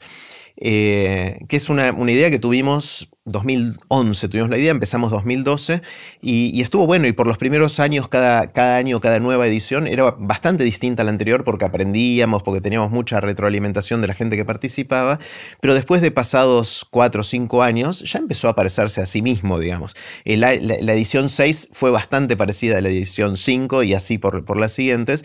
Y en esa estuvo lindo también porque con Meli nos dedicamos a disfrutar de conocer al nuevo grupo, de acompañarlos en la curva del proceso del curso que dura cinco meses, de, conectar con esa gente y de no sentir más presión de tener que volver a repensar el curso en sí, los contenidos, las dinámicas. Pero al tercer, cuarto año yo me quería trepar por las paredes, de hacer lo mismo, porque aparte es un curso de creatividad e innovación que no estaba cambiando. Es casi una contradicción en algún lugar. Quizás no es del todo una contradicción, pero en algún lugar sonaba un poquito a contradictorio. Entonces lo que hicimos con Meli fue aprovechar la pandemia, en el cual no dimos el curso, pues es un curso presencial, y nos juntamos una vez por mes durante esos dos años pandémicos a pensar cómo reinventar esto y hacerlo realmente distinto. Y tuvimos una idea que, está buena, que funciona bien, que lo llamamos ahora la experiencia del mundo de las ideas, que en lugar de ser un curso de cinco meses, viernes por la mañana, para aplicar la creatividad e innovación a nuestros proyectos, se transformó en una experiencia intensiva de una semana, que nos vamos a algún lugar, un grupo de 35 personas, en el cual sigue siendo de creatividad e innovación, que es el núcleo de lo que hacemos, mantiene su identidad, pero en vez de aplicarlo a nuestros proyectos, lo aplicamos a nuestras vidas, a la vida de cada participante. Acabamos de hacer la primera de estas experiencias, salió espectacular y estamos muy contentos porque inventamos algo nuevo que tenía que ver con lo anterior, pero que evolucionó muchísimo. Entonces, eso me da mucha satisfacción de crear algo nuevo que veo que funciona. Eh, pero no estuvo mal hacer dos o tres veces el mismo curso aquella vez y seguramente lo repitamos en el futuro también, pero tengo ese bichito de la innovación que me pica en algún momento y me hace decir, bueno, para, ya está, ya lo hiciste demasiadas veces parecido. Em, me pasa con los cursos online, el curso de hábitos, que ya lo di seis veces. Ya la cuarta vez se pareció a la quinta y a la sexta, no cambió tanto, pero la gente se recopa y le encanta y le ayuda a cambiar los hábitos y eso me, a mí me, me genera mucha satisfacción placer ver que hay gente que gracias a esto puede lograr cosas que antes no lograba. Pero a la vez digo, para, che, se parece mucho. Y entonces la sexta edición fue la despedida. La, llamé así, Hábitos la despedida, porque quise forzarme a mí a generar el, lugar en blanco para ver qué surge después. De nuevo, otra atención en, el sentido de innovar versus disfrutar lo ya, lo ya construido. Vamos dos de cuatro, estoy hablando mucho. ¿Querés, que frenemos ahí? Lo que vos me digas. Tengo las otras, pero dale, como vos quieras, dale. Eh, a ver, espera. Yo pienso que sí, que podemos parar en estas dos porque me parece que estas dos tienen eh, eh, relación y las siguientes dos tienen relación. Y si no, se las inventamos para que tenga sentido. Dale. Em, bueno, hay algo que... Perdón, una interrupción. me encanta este momento. Sí. me encanta porque estoy como... Estoy ansioso por, por escuchar y pensar. Mucha responsabilidad. No, no, no, no, pero, o sea, también responsabilidad mía, ¿no? De, pero bueno, eso, quería hacer ese comentario. Buenísimo. Em, eh, sí, pensábamos también cómo hacer, porque, eh, digamos, esto que yo hago, digamos, en general. Son varios encuentros. Son varios encuentros, es en un ambiente súper confidencial, nada de eso está ahora dado. Este, vamos a hacer lo que podamos. Eh, eh, de manera cuidada también. Dale, dale. Eh, pero algo, algo que pensaba respecto de, la primera pregunta, el tema del apalancamiento del tiempo, perdón, y otra cosa eh, más meta, digamos, desde afuera, es que es un poco parecido en todo caso a una primera conversación que podríamos tener de un proceso, que es más como darle un marco, terminar de entender, es eso un poco lo que vamos a tratar de hacer hoy. Perfecto. ahora sí voy al tema del apalancamiento del tiempo, ¿no? Como que hay una mm, también aparece eh, la, necesidad de la búsqueda de impacto, ¿no? Y como si, como si hubiera un, medio como un versus, ¿no? Una cosa versus la otra, ¿no? Como, bueno, o sea, para que tenga impacto debería hacerlo todo yo y si no, se pierde el impacto. Este, y, el ejemplo de, los cursos grabados, ¿no? Eh, eh, que sería como que si vos no pones el cuerpo ahí, como si uno fuera a tener menos impacto. No, ojo, no, no, lo veo tanto. No, no, es que yo no lo voy a disfrutar tanto. Impacto en vos.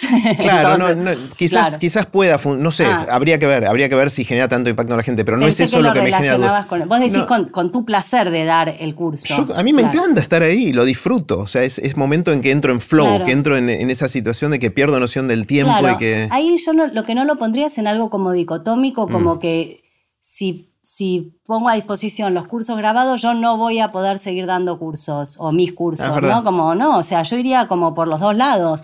En ese sentido, en ese sentido, me parece que todo suma y que no es que uno le quita al otro. Y ahí yo pensaba más como, como pensar el laburo de uno como, y sobre todo el tipo de trabajo que vos haces, como un sistema, ¿no? Como, mm. eh, eh, y tengo un regalito para vos, para eso, que es muy importante en mi vida, y ojalá que lo sea en la tuya, que es esta hoja de Ginkgo biloba, Acá, para los que están escuchando esto en audio, Mer me acaba de dar una hoja, es una hoja de un árbol, ¿no? De sí, una... de un árbol que está es en mi jardín. Es muy rara, es muy rara. Me, cuesta describirla. A ver, contame qué es. Y yo la describiría la hoja de ginkgo. Primero que el ginkgo biloba es un árbol de, los más antiguos que existen en el mundo y superviviente, sobreviviente de las peores catástrofes. Eso ya me, parece que es un montón, este, simbólicamente, pero además es una hoja que es como un abanico. y, además eh, eh, pareciera un poco simétrica, pero si uno la ve de cerca, no es simétrica. Y a mí me parece que nos puede servir para esto de pensar el trabajo de uno, como el trabajo que vos haces, como un sistema, ¿no? Donde cuál es el tallo y cuáles son las formas, digamos, del perímetro de la hoja, ¿no? Y entonces que, que de algún modo todo lo que haces obedezca a ese tallo, que es la esencia, ¿no? Que obedezca a la esencia de lo que vos querés hacer, al sentido que vos le das a cada una de las cosas que haces en el laburo, pero después eso puede adquirir distintas modalidades. Y que si no le entendés cada modalidad en sí misma, porque si vos pensás tal vez solo los cursos grabados en sí mismos, te parece pobre como dispositivo, digamos, sobre todo para con vos mismo, no tanto para el no, Por ahí para los demás puede ser que funcione. Para mí, para los demás sí, pero justamente me parece que es importante si a los demás les funciona o no, para que vos le encuentres un sentido a eso. Y dejar de pensar solamente si a vos te aburre o no te aburre, porque si a vos no te aburre, pero digamos, si a vos no te, no te es tan significativo que el curso esté grabado, pero a la gente en términos de impacto le es igualmente significativo o muy parecido a nivel significativo, ¿por qué no? Porque además no es que serías vos compitiendo contra vos mismo, tu, voz tu, yo grabado contra tu yo... sí, no, esa parte no me preocupa. En sincrónico, digamos, ¿no? Entonces, eh, me parece eso, que te regalo, digamos, la posibilidad de pensar tu laburo como un sistema donde son como eso, como distintas modalidades que obedezcan como a una misma esencia. Bueno, Recordame el nombre de esta planta. Cinco biloba. También lo podemos poner, es G-I-N-K-G-O, perdón, G-O, como go en inglés. Jingo. Jingo. Biloba, es B larga I, L-O, B corta A. Genial. Y después lo que tiene este árbol que es maravilloso, otro día te puedo regalar, ahora ya más centrado el otoño, más hacia el invierno, es que se vuelve dorado. Mm. Ahí eh, en verano es muy, muy verde. Esta es ya un poquito más otoñal, está virando hacia el amarillo, pero después el amarillo que logra es un amarillo... Brillante. Eh, sí, es muy. y es vibrante, es, mm. es un montón ese amarillo. Y después cae todo. Eh, toda, esa, toda esa corona enorme, que también es, eh, eh, ver eso todo en el piso junto también es, fuerte. Así que bueno, tiene, te regalo muchas experiencias con esta hojita. Espectacular. Este, y, y bueno, y, otra cosa es que muchas veces cuando algo, cuando alguien genera algo que, que, sirve, que es útil, eso resuena en, en, Ya la puedes guardar si quieres. Ya puedo guardar. eso resuena en, en otros mucho, ¿no? Y genera a los otros ganas de que a vos te pasen cosas con eso, ¿no? Y, que a más gente le pasen más cosas.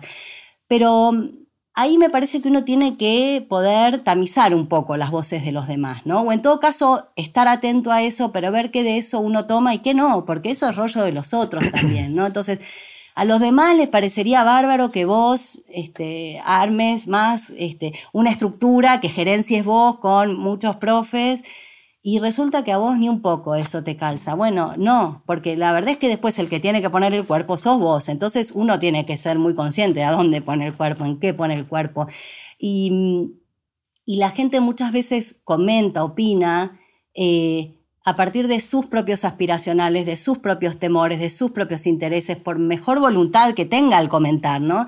uno tiene que poder también eh, eh, filtrar trabajar con eso, filtrarlo, tal cual. Entonces te diría, escuchar, pero escuchá hasta ahí, digamos, ¿no? Que seguramente algo de eso, por ejemplo, lo de grabado podría llegar a ser, pero tal vez armar esta estructura no tanto, porque además ahí hay algo que me parece que es un poco...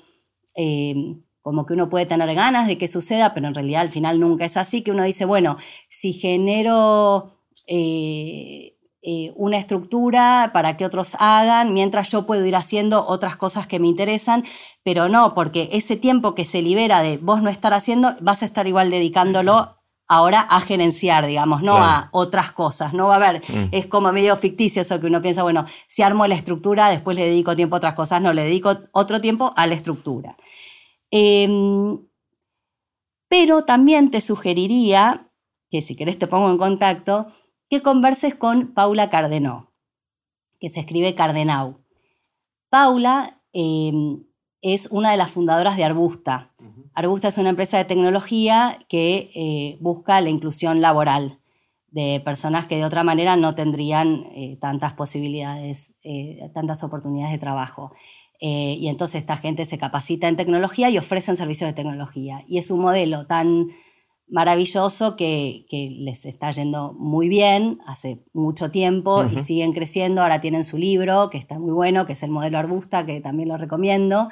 Este, pero a mí Paula me interesa ella particularmente, eh, porque a ella claramente, me parece a mí, y también por sus propias búsquedas que la voy viendo hace tantos años, la conozco de mi ciclo laboral anterior, de cuando yo hacía consultoría en temas de sustentabilidad. Em, y, he visto su, su, recorrido y ella hace un fuerte trabajo sobre sí misma a nivel de evolución personal, pero también le importa mucho que la gente alrededor suyo y en el entorno laboral que ella genere eh, tenga su propio desarrollo personal y, profesional. Y entonces ella eh, se, se, asignó, eh, o, acordaron también con sus socios, que ella se encargara, que ella bien podría ser como la gerente general, CEO, etcétera, de esa organización. Ella tiene el área sobre todo de, eh, no sé cómo lo llamarán ahí, pero de personas, talento humano, desarrollo. Y entonces ella, que, es una de las fundadoras de esa organización, se reserva para sí mismo lo que a ella le parece más importante y donde ella tiene sus intereses personales ahí. No sé cómo, le mando un beso, no sé cómo le estará yendo a Paula, que no sabe qué está haciendo. Bueno, ya, ya se enterará. Este, no, no, es que sabía que iba a ser mencionada en esta conversación, pero a mí me parece que está bueno cuando uno se está haciendo estas preguntas conversar con otras personas que resuelven distinto y que incluso son de otros ámbitos y que uno ni conoce y que no es que entonces uno va a importar ese modelo, pero sí hay algo incluso de la conversación que le va que lo va a dejar ahí como pensando, un poquito abierto, que es, es, es bueno es, esa manera, me parece, también, para tener nuevas respuestas que hoy no tenemos. Em, y después también pensaba otro caso de. Yo también estoy hablando un montón por cada pregunta. No, pero está buenísima, es la idea, es la idea, es la idea, es la idea. pensaba también otro caso de, una persona que eh, trabaja en temas de del agro y que mucho de su era muy buena trabajando, que pasa muchas veces que alguien es muy bueno técnicamente en el trabajo que hace, entonces te ascienden. Pero esta persona, el ascenso le implicaba no viajar todos los meses al campo. Y ella decía, a mí lo que más me importa es viajar todos los meses al campo. No era que su vida era en el campo, pero sí esta posibilidad de, mes a mes contactar con lo que le implica el campo a esta persona. Eh, y entonces decía, no, no voy a tomar la gerencia que me ofrecieron porque me va a correr de eso y me va a poner atrás de un escritorio. Y lo que pudimos trabajar juntas es que cada uno, en alguna medida, tiene cierto margen de acción para habitar el rol de manera distinta, de manera que le sea más funcional, como decía antes, ¿no? como más funcional a los intereses que uno tiene. Entonces lo que, lo que vimos juntas es que ella podía reservarse esa ida al campo, que seguramente no iba a ser tantos días, pero sí todos los meses. O sea, iba a haber un cambio ahí y hay, y hay algo que uno deja, digamos, porque si no, cuando uno quiere todo, también es como que es muy fácil que no suceda. Este, pero entonces ella se dejó asignados unos días en campo, ¿no? En el campo y en campo. Eh, pero además, porque esto le venía muy bien a su rol incluso, porque eso le permitía tener un termómetro de lo que pasaba que desde la oficina no lo iba a tener. Entonces me preguntaba, que yo hago un poco esto, como que te puedo decir primero, che, pero ¿te parece? pienso como vos que esto de tener un equipo o generar un equipo no, sé, como que al final vas a terminar involucrado en cosas que no te interesan y ahora te voy a decir lo contrario. Eh, porque es elige tu propia aventura y en realidad, y seguramente hay más que estas dos opciones que estamos viendo.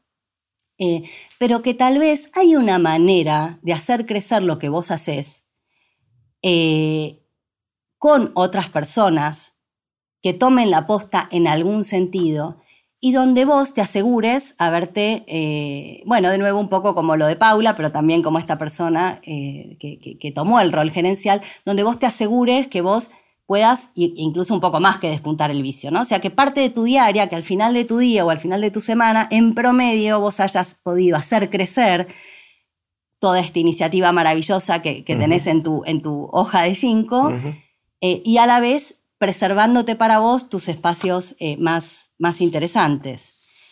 Eh, y después, lo último respecto ah, bueno, a esto, perdón, ahí te interrumpo. Estoy pensando cuál es mi cuál estoy pensando cuál es mi ida al campo. Está buena esa pregunta. Em, creo, por ejemplo, algo que es indelegable para mí porque no quiero es esta conversación. O sea, no pondría a alguien a tener esta conversación, pues esto es lo que quiero hacer. Este es un caso obvio. El caso menos obvio es el de dar clases, en el cual ahí sí quizás podría a veces estar, a veces no estar y que haya otra gente que, que vaya jugando otros roles. Esa podría ser mi ida al campo a veces, quizás una vez por mes, pero no tanto tiempo cada vez, ¿no? El equivalente a eso. Claro, pensaba en esa línea también que podía ser, por ejemplo, alguien dando un par de clases y vos participás de la tercera para cierta actividad o no y estás en el inicio y en el cierre o una persona da la clase y después hay un encuentro con vos grupal, eh, de, incluso que puede llegar a ser más interesante que interesante para vos, ¿no? de, que dar clase, que puede ser otra dinámica, otro todo, y entonces ahí también uno empieza a, pensar diferente en la modalidad, porque algo que hacemos que no está bueno en general, me parece a mí o no es muy eficaz, es que es como que tratamos de exprimir las formas conocidas, ¿no? Y en realidad al próximo ciclo tenemos que pasar probablemente con nuevas formas. Entonces tal vez no es lo que vos haces pero que lo hagan otros. Y vos participás un cachito de eso es otro plan, eh, tal vez. Bueno, se me ocurre uno escuchándote, Mer, que no, no, lo había pensado hasta ahora, que es, ¿qué pasa si a ver, te cuento, en los cursos estos que doy, que son cuatro o cinco encuentros por Zoom online y que participa gente de un montón de lugares con lo cual no se podrían hacer físicamente. Muchísima gente. Mucha gente, muchísima y, de un montón de países y todo eso. Sería imposible reemplazar esto por algo presencial porque más de la mitad de la gente no podría participar. Entonces no quiero ir por ese camino, pero sí pensando que cuando doy el curso de hábitos, para mencionar uno, hay ciertas cosas que ya las digo igual que la edición anterior y esas no las voy a decir diciendo porque está, está bien así, la gente las entiende, me gusta decirlas así. Esas partes, eso lo puedo grabar. Eso ya queda grabado. Y lo que es más rico es que en general hacemos el after. El after en estos cursos es cuando termina el horario del curso oficial, que dura una hora y media, dos horas, lo que fuera en cada caso. Termina, digo, che, los que quieran quedarse, nos quedamos un ratito conversando informalmente. Y se quedan casi todos. Y a veces estamos una hora más después del curso charlando, muchas veces de los temas del curso. A veces nos vamos para otro lado, pero la mayor parte de los casos es conversando sobre lo que acabamos de ver en la clase.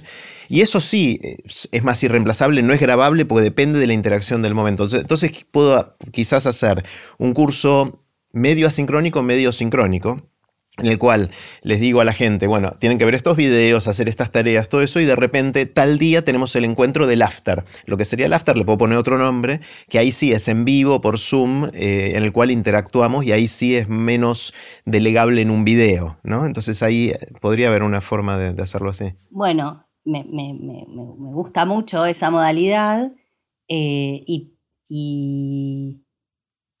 y pienso que está buena sobre todo porque dejas en la tecnología, que ni siquiera es en otro, digamos, es, eh, a voluntad del otro en realidad, ¿no? Como que lo ve cuando quiere, hace, y a la vez tiene toda la cosa tuya de estar en el momento que a vos más te interesa. Entonces, que vos puedas desagregar qué te interesa y qué no de cada una de las cosas que mm. haces, te va a permitir también identificar dónde sí, digamos, dónde, dónde querés ponerle la energía, el foco, ¿no?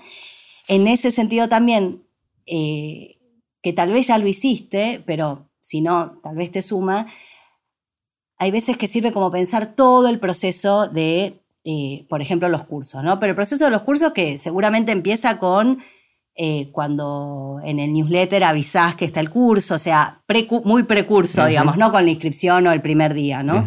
Y después todo el curso en sí mismo y después incluso el cierre del curso, que si hay una, una encuesta de cierre, por ejemplo, o un after del after también. y, entonces en todo ese recorrido ver qué es delegable y qué es automatizable y qué no es ni de, y qué es vos, digamos, ¿no? Y, esas tres, eh, digamos, y, en función de eso, que igual yo supongo, no sé, pero con la cantidad de gente que se anota a tus cursos, eso de lo de, no, sé si la parte de qué vos, en, términos del contenido, pero sí, que lo estamos viendo ahora, pero sí todo el tema de, o sea, hay mucho de gestión, ¿no? del curso, eso que lo tengas como lo más delegado posible y, automatizado, digamos. Sí, sí, ahí eh, tengo el lujo de tenerlo a Mati, que Mati hace que esas cosas funcionen. También me meto yo bastante porque es mi naturaleza, pero, pero o sea, eso Mati hace que funcione y estoy bueno súper contento con que, exista Mati, en este claro, Qué bueno que está Mati. sí, sí, sí. De hecho, eh, Mati se transformó como en una marca, casi en un concepto. Eh, gente me, dice, che, estoy buscando mi Mati.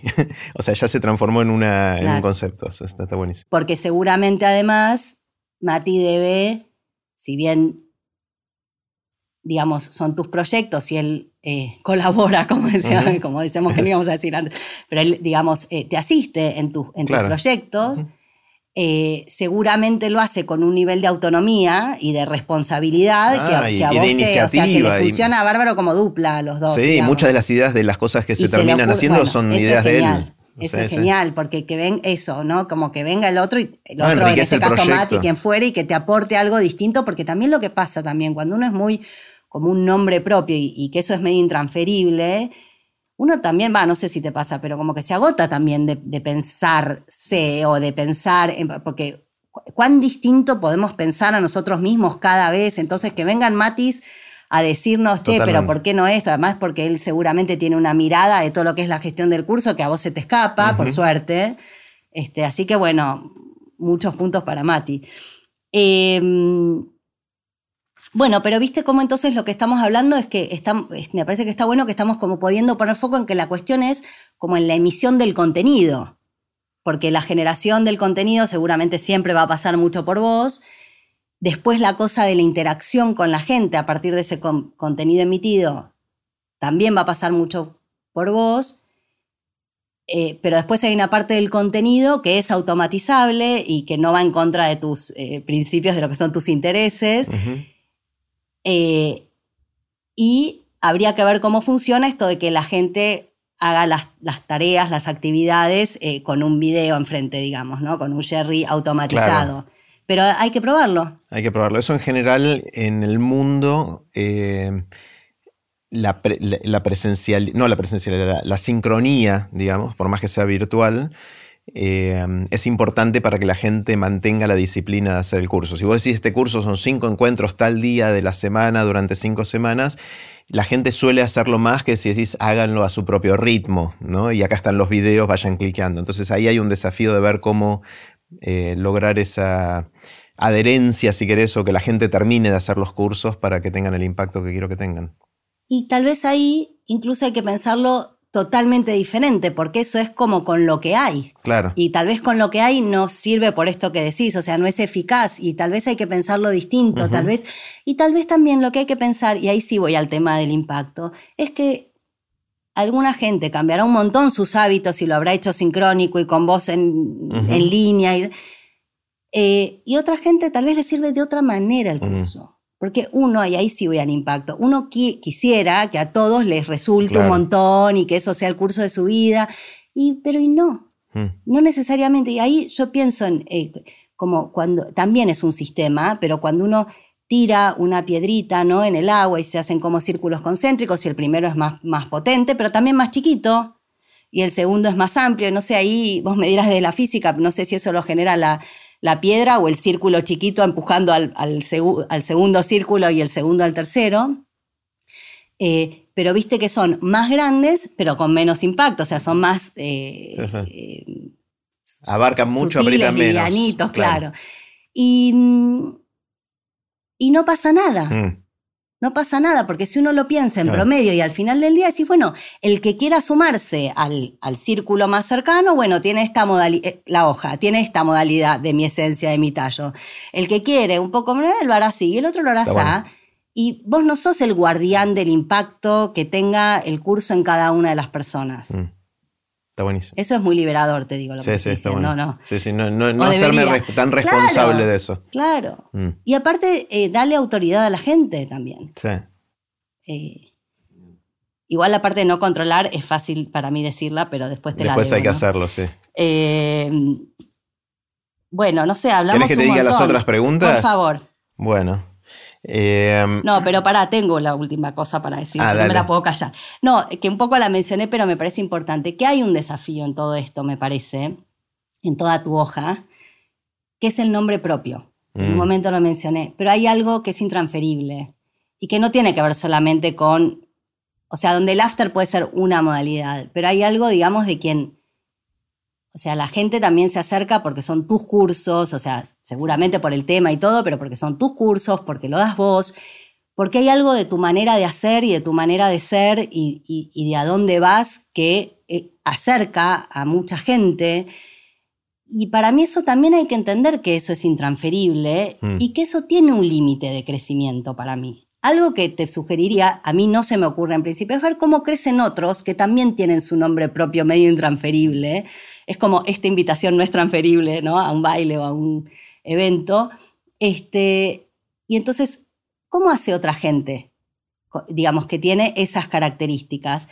¿Y de qué manera pueden hacer crecer sus proyectos sin quedar disuelta la persona en el propio proyecto y a la vez sin que otros tomen tanto la palabra, digamos, de alguien que en realidad, o sea, de algo que es muy unipersonal, ¿no? Mm. Entonces ahí también está lo de qué, qué profes, cómo sería, es para revisar para mí eso, pero más allá de eso, tal vez hay casos, yo no conozco, pero digo, está bueno como salir al mundo a ver qué otras personas con nombres propios, donde lo que hacen es medio intransferible, también me lo digo un poquito en otra, es que así, Porque lo tuyo también es así, de, así, sí. claro, donde, bueno, donde es uno poniendo el cuerpo, como Claro. decíamos antes, y cuánto uno se puede correr, ¿no?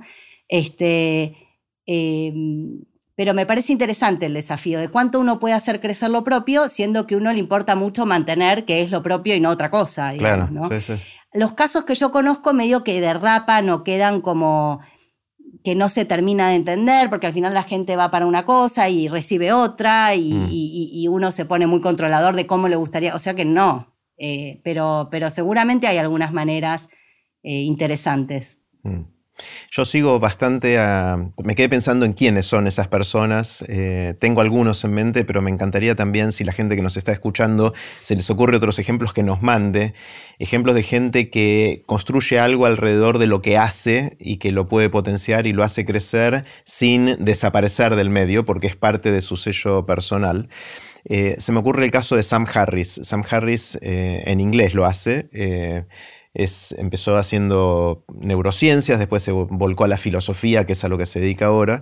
eh, y durante toda la vida hizo también mucha meditación y mucha búsqueda espiritual. Pero bueno, fue bastante prodigio y escribió varios libros muy significativos a lo largo del tiempo, uno sobre el libre albedrío, otro sobre el despertar eh, espiritual, uno se llama Waking Up justamente, el, despertar espiritual a través de la meditación, eh, y todo anclado con la ciencia, la filosofía. Y entonces empezó a hacer un podcast que, que me gusta mucho, eh, que se llama Making Sense, haciendo sentido, creando sentido. Eh, y él tiene el podcast, tiene un- una aplicación de meditación que fue haciendo con todo lo que aprendió, que esa aplicación le lleva bastante trabajo, pero, o sea, tuvo que grabar cosas, pero ahora está disponible ahí, la gente la usa y la usa de plataforma para que otras personas más puedan también difundir sus contenidos de otras técnicas de meditación o algo así. También hace tours eh, en el cual él va dando charlas o haciendo entrevistas o grabando episodios de su podcast eh, en vivo, en teatros, en distintas ciudades. O sea, tiene de estas plataformas. eh, y lo admiro mucho porque, porque está creciendo dentro de, su estilo y de las cosas que él hace, que no es lo mismo que hago yo, pero, pero es uno de estos referentes que tengo. Así que sí, los que nos escuchan saben de otros referentes, eh, háganos saber a, a Mary y a mí que nos ayudaría muchísimo. ¿no? Está genial. Sí, igual estamos en, en ligas distintas vos y yo, pero me parece que a vos te va a ayudar un montón. Yo creo que me decís todo eso y me, me, me, me- agarra un poquito, montón, sí. creo que no. Pero, pero a mí me encanta, parece a mí que me para genera lo que vos adrenalina. hacés está buenísimo. Esto de la aplicación es genial. Y, y, y ya que le van a mandar a Jerry para, este, para que se pueda inspirar en, en gente que esté haciendo este tipo de cuestiones, también no me quedaría con solo los que admiro, porque hay mucha gente que uno no admira ni un poco y a veces incluso más bien lejitos tenerlo, pero que igual de, no todo lo que hacen o la impronta que le ponen o para qué lo hacen o el contenido que, ¿no? que generan, pero sí hay algo de una manera de hacer que vos decís, ah, mira, qué mm. interesante esto. Y ahí también uno lo puede adaptar. O sea, uno no tiene, no tiene por qué comprar como todo el modelo enterito, ¿no? Sí, sí. Se me Igual mejor si, si, uno tiene simpatía por esa persona. Sí, me vienen varios otros ejemplos, la mayoría en inglés, porque consumo mucho de cosas en inglés. Eh, otros Steam Urban, tiro los nombres, porque seguramente estos nombres van a surgir entre la gente que nos está viendo o escuchando. Tim Urban, que escribe, es bloguero, tiene un blog, eh, pero bueno, después dio una charla TED muy conocida sobre la procrastinación, esta tendencia que tenemos a posponer todo hasta último minuto, eh, y está haciendo algunas cosas más en este sentido eh, aparte del blog, está escribiendo un libro y algunas cosas más. Eh, y tiene una modalidad muy linda de comunicarse también por email con la gente, cosa que aprendo de él porque yo trato de hacerlo también, eh, etc. O sea, se me ocurren varios nombres más, pero estoy ansioso por escuchar otras sugerencias de, la gente. ¿Querés que te cuente ver las otras dos preguntas o estás cansada ya? No, fatal que no llegué a la segunda yo. Ah, estás todavía con cosas de... ¿Qué, ¿qué hacemos? La, la, segunda era sobre innovar versus disfrutar lo ya construido. Dale, Me parece que está buena para, para eh, después ir a las otras dos justamente por su cercanía. Dale. Eh, me, parece que el versus es el problemita ahí. Mm. innovar versus disfrutar de lo ya construido. construido, ¿no? Y porque más que versus diría mientras, o sea, innovo mientras disfruto de lo ya construido esto que decíamos antes, somos en promedio, o sea, un poco innovo, un poco voy a lo ya construido, ¿no? innovación permanente es como agotador también. este, y, también esto que comentabas con, con Meli de, cómo pudieron eh, cambiar la propuesta pero mantener el espíritu, ¿no? Que también, de nuevo, la hoja de cinco, ¿no? Como encontrarle otras modalidades, ¿no? Que no todas sean como mega jugadas. Eh, y, yo... Eh, no me sale ahora la palabra, pero eh, digamos como que abogo por lo ya construido, eh, eh, sobre todo cuando la innovación viene tan, tan fuerte, ¿no? Como tan potente como, como direccionador. Me parece que darle pelota a lo ya construido y darle entidad, no decir, bueno, y, mientras tengo lo ya construido. No, no, tiene un valor en sí mismo. Pensá en lo clásico. Mm. Lo clásico, viste, es algo que perdura en el tiempo. Pensá en el vino y el sabor a lo largo del tiempo. ¿No? Hay algo ahí, me parece, de lo que se asienta, de lo que, mm. de lo que nos permite también hacer, eh, digamos, eh, hacer un poco más la plancha para poner la energía a otras cosas que no necesariamente son lo laboral, a cierta edad también sobre todo. Este, y, también lo clásico, pensaba en, en la letra delta minúscula, la letra griega delta minúscula, que si la buscan es hermosa, es como panzonita así y como curva. Es un firulete, se parece, me hace acordar un poquito la clave de sol también, ¿no? Que tiene esa... Un poquito, totalmente. Em, y, y, lo que simboliza en ciencias, bueno, vos me dirás mejor, pero tiene que ver con el cambio imperceptible, con el, o sea, con una variación, pero tan chiquita, tan chiquita, ¿no? Un poco como, como, como el crecimiento del pelo en el día a día o de las uñas, ¿no? O, cada minuto eh, eh, en un cambio de estación, ¿no? Eh, cómo, va habiendo más lugar para el día y menos para la noche o al revés. Que si uno saca una foto del pelo o del día y la noche en un mes, a los dos meses, si uno se dejó crecer el pelo y si la estación avanzó, eh, va a haber otra, digamos, un cambio, lo va a ver el cambio, pero si en cambio uno lo ve en cada día, ese es el cambio imperceptible, esa es la delta chiquita. Y hay algo, me parece, en lo clásico, en lo ya construido, que tiene esta entidad en sí misma de la variación que tiende a lo muy, muy, muy chiquitito, al musgo, ¿no? Al musgo, a la cosa muy microscópica. Para mí, ahí hay, una, mm. hay algo que tiene sentido en sí mismo. Hay un tipo de descubrimiento que uno puede lograr hacer y, y una cosa de asentarse y no tener que estar como desde cero cada vez que además le da lugar a que en todo caso, si uno está interesado, pueda hacer otros desde ceros, eh, que me parece que, vale mucho la pena en sí mismo. Tengo el ejemplo también, y con esto ya cierro en esta parte, que es este, de, la actuación, pero ese es medio ambivalente, pero viste que eh, los actores, las actrices que, dicen que como que cuando tienen que repetir ¿no? función tras función durante temporadas enteras, y vos decís, loco, todos los días lo mismo. Todas 100 veces la misma hora. Y ellos, lo que yo escucho mucho que dicen es que cada día finalmente es diferente porque ellos están distintos, porque el clima fue mm. distinto, porque justo alguien de la, de la audiencia eh, eh, eh o la, audiencia o el público reaccionó distinto a una cosa que veía, o porque cambiaron una palabra y entonces el otro actor en la escena tuvo oportunidad de hacer un movimiento que para los otros es imperceptible, pero para ellos no. Y entonces me parece que también eso abona como a esta idea de lo clásico. Igual después me acordé, no, no, recuerdo quién, pero escuché a algún actor en algún momento diciendo, ¿a vos te parece que si yo pudiera desde la actuación bancar a mi familia y mi casa de alguna otra manera, estaría todos los días haciendo la misma función, repitiendo las mismas cosas? Me parece que depende mucho de cada uno y de qué significa la función para cada uno también, ¿no? Está genial, está genial. ¿Vamos con la siguiente? Por favor. Bueno, vamos con la pregunta 3. La pregunta 3 tiene que ver con el largo plazo. Em, una de las cosas que creo que la pandemia, como vos dijiste antes, acentuó, pero que ya con la edad uno va reconociendo es la finitud. Eh, el hecho de que no vamos a vivir para siempre como quizás sentíamos o creíamos consciente o inconscientemente de adolescentes o de, la primera juventud y cuando te llega la finitud, en mi caso reconozco mirando hacia atrás que a lo largo de la vida fui pegando saltos. Fue una modalidad no que la planeé, sino que sucedió que me, mandaba por un lado y después pegaba un salto y hacía algo que nada que ver, entonces dejaba de hacer investigación científica y me pasaba al mundo de la consultoría de negocios y después de un tiempo dejaba eso para meterme a hacer lo que estoy haciendo ahora, que ni sé cómo se llama, y en el medio hubo otros saltos más chiquitos, pero siempre mirando para atrás, siento que cada 6, 7, 8 o hasta 12 años me duraban cada estas etapas y después pegaba el salto. Al principio me costaba mucho, me generaba angustia por todo eso, hasta que me fui volviendo adicto a estos saltos, pues me gustan. Ahora hay algo de la adrenalina y de la confianza que fui desarrollando de que va a estar bien y de que está bueno aparte. Porque cuando caes en un nuevo lugar, yo por lo menos aprendo más, lo disfruto más y siento que puedo tener un impacto distinto que un año más de hacer lo mismo que hacía antes. Eh, entonces, uniendo esas dos ideas de la finitud del tiempo y de que me gustó pegar saltos hacia atrás, digo, bueno, ¿cuántos saltos me quedan?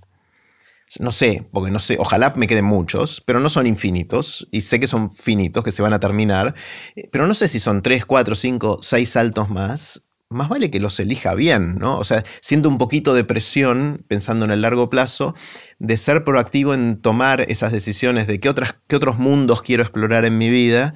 Eh, que, todavía no exploré, ¿no? Sobre todo porque me di cuenta que los disfruto y que me gusta hacer eso.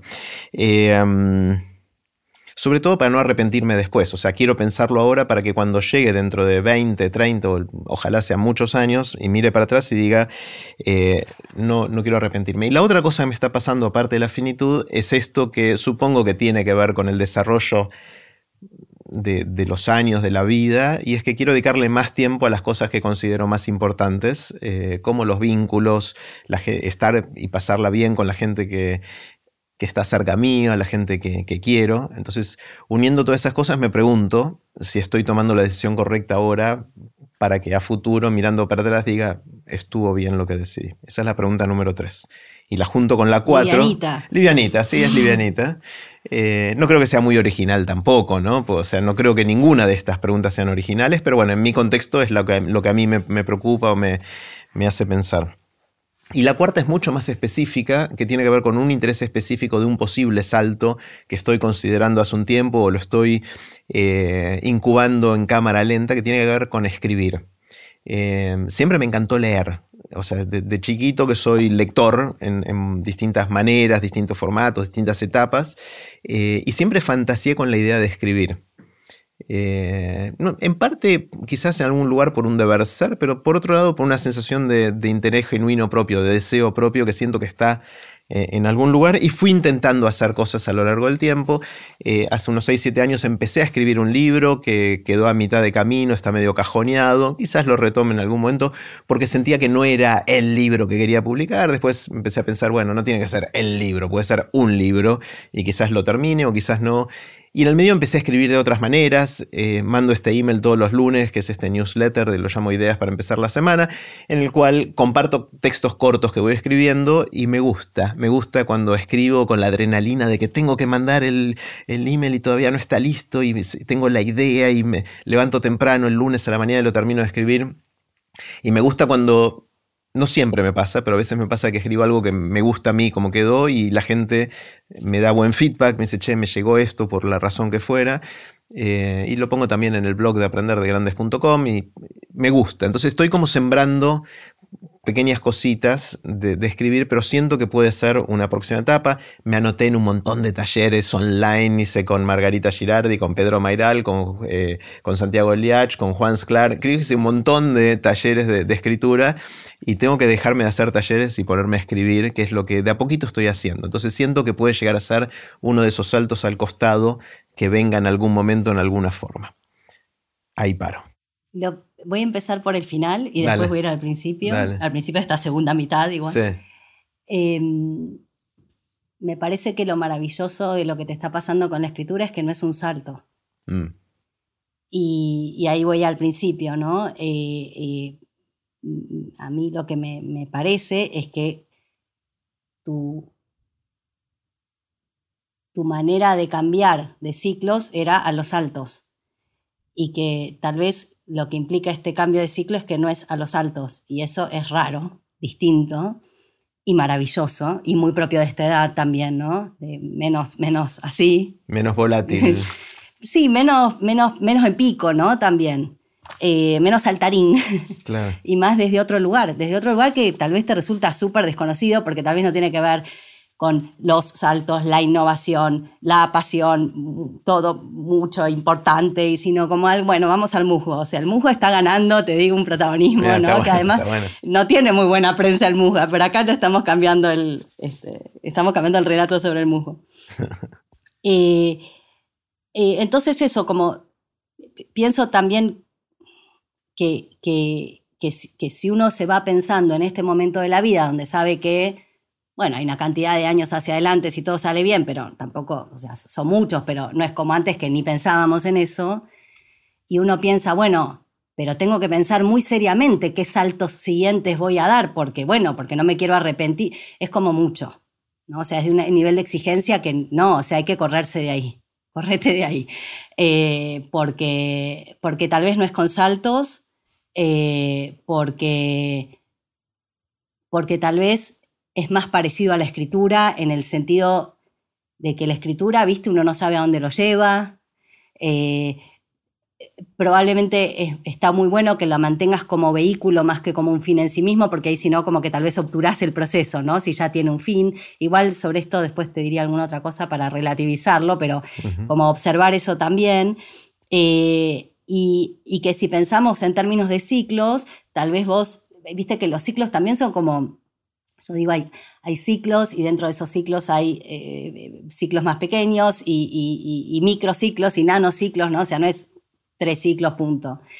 Eh, pero tal vez hay como un metaciclo, ¿no? Como un ciclo que envuelve a otros ciclos de, toda tu primera etapa de vida laboral hasta hoy, que tuvo que ver con que los cambios venían de asaltos. Mm. Aunque los ciclos fueran súper diferentes, muy diferentes entre sí. Pero había un denominador común que era yo sé saltar para cambiar de... Aprendí y me funciona saltar para cambiar de ciclo a ciclo. Y tal vez ahora no, ya no es saltar, aparte, viste, las rodillas a esta ya tanto tampoco uno, viste que dice mejor camina que corre esas cosas. Este, pero bueno, no sé, cualquier cosa te pones algo, saltás sobre, sobre almohadita, digamos, ¿no? Este, y entonces eso, que los saltos es tu forma conocida y que puede ser que Ahora, bueno, no puede ser. Me parece que la escritura, por ejemplo, puede ser un buen ejemplo, tal vez, tal vez, no hay que exigirle tanto tampoco, pero como una buena manera de generar un cambio, no solo en que la manera de cambiar sea diferente, sino que te lleve a lugares que vos hoy no sabés y, está buenísimo no saberlo, digamos, ¿no? Bienvenido sea. Sobre todo porque no hay una necesidad, o sea, no, te impongas una necesidad de saber cuál es, ni me parece que sea el caso, digamos, ¿no? Y bueno, y que también tal vez esto de, la pasión, ¿no? Y la búsqueda de la pasión, bueno, cuál, hay otras cosas que me apasionan y, mis próximos ciclos. Que, y tal vez tampoco te apasiona tanto, tanto, tanto lo próximo que venga, porque además vos le querés dar mucho lugar a tus vínculos personales, a tus relaciones, bueno, supongo con tu familia, con tus amigos, mencionaste bastante lo de tus seres queridos. La escritura lleva otra cadencia más parecida a eso, me parece, es mm. algo que uno escriba frenéticamente, pero en general no es, no es así o no, no seguramente no, no es tu caso en el sentido de que, perdón, no es el no es a lo que vos vas con esto, no es que sos, no es que haces publicidad y necesitas tener 20 avisos escritos. Eh, entonces, me parece que es maravillosa la escritura por muchos, en muchos sentidos, digamos, ¿no? Me parece que te ofrece una cadencia distinta a la del salto y a la de la pasión, y mucho más a, vamos viendo, que me parece que, está, que, puede ser muy, eh, te puede resultar muy bien. Eh, y después, que es algo muy propio de nuestra edad para mí también, esto de, la angustia de, bueno, ¿cuántas exploraciones más puedo hacer? ¿no? Porque, porque seguramente no son tantas. Me parece que hay que cambiar la pregunta, porque ahí vamos, estamos fritos, digamos, ¿no? Porque sí, seguramente no son tantas, este, eh, pero, pero tal vez me parece que hay que hacerse preguntas que, no te lleven ni a plazos tan largos o directamente que no te lleven a plazos. Mm. O sea, no lo pensaría en esos términos. De nuevo, la escritura me parece, viste que la escritura tiene como un tempo propio, que uno quiere forzarla y no hay manera. Entonces, em, es un poco como cuando sos mamá o papá con los bebés, ¿no? O sea, uno tiene su agenda y el bebé te pone la propia. Bueno, la escritura es un poco así, digamos, como que tiene una vida propia que uno puede atender, acompañar, aunque sea la propia escritura, eh, pero que no va a salir si no tiene que salir, digamos, ¿no? Y me parece que hay mucho para aprender ahí.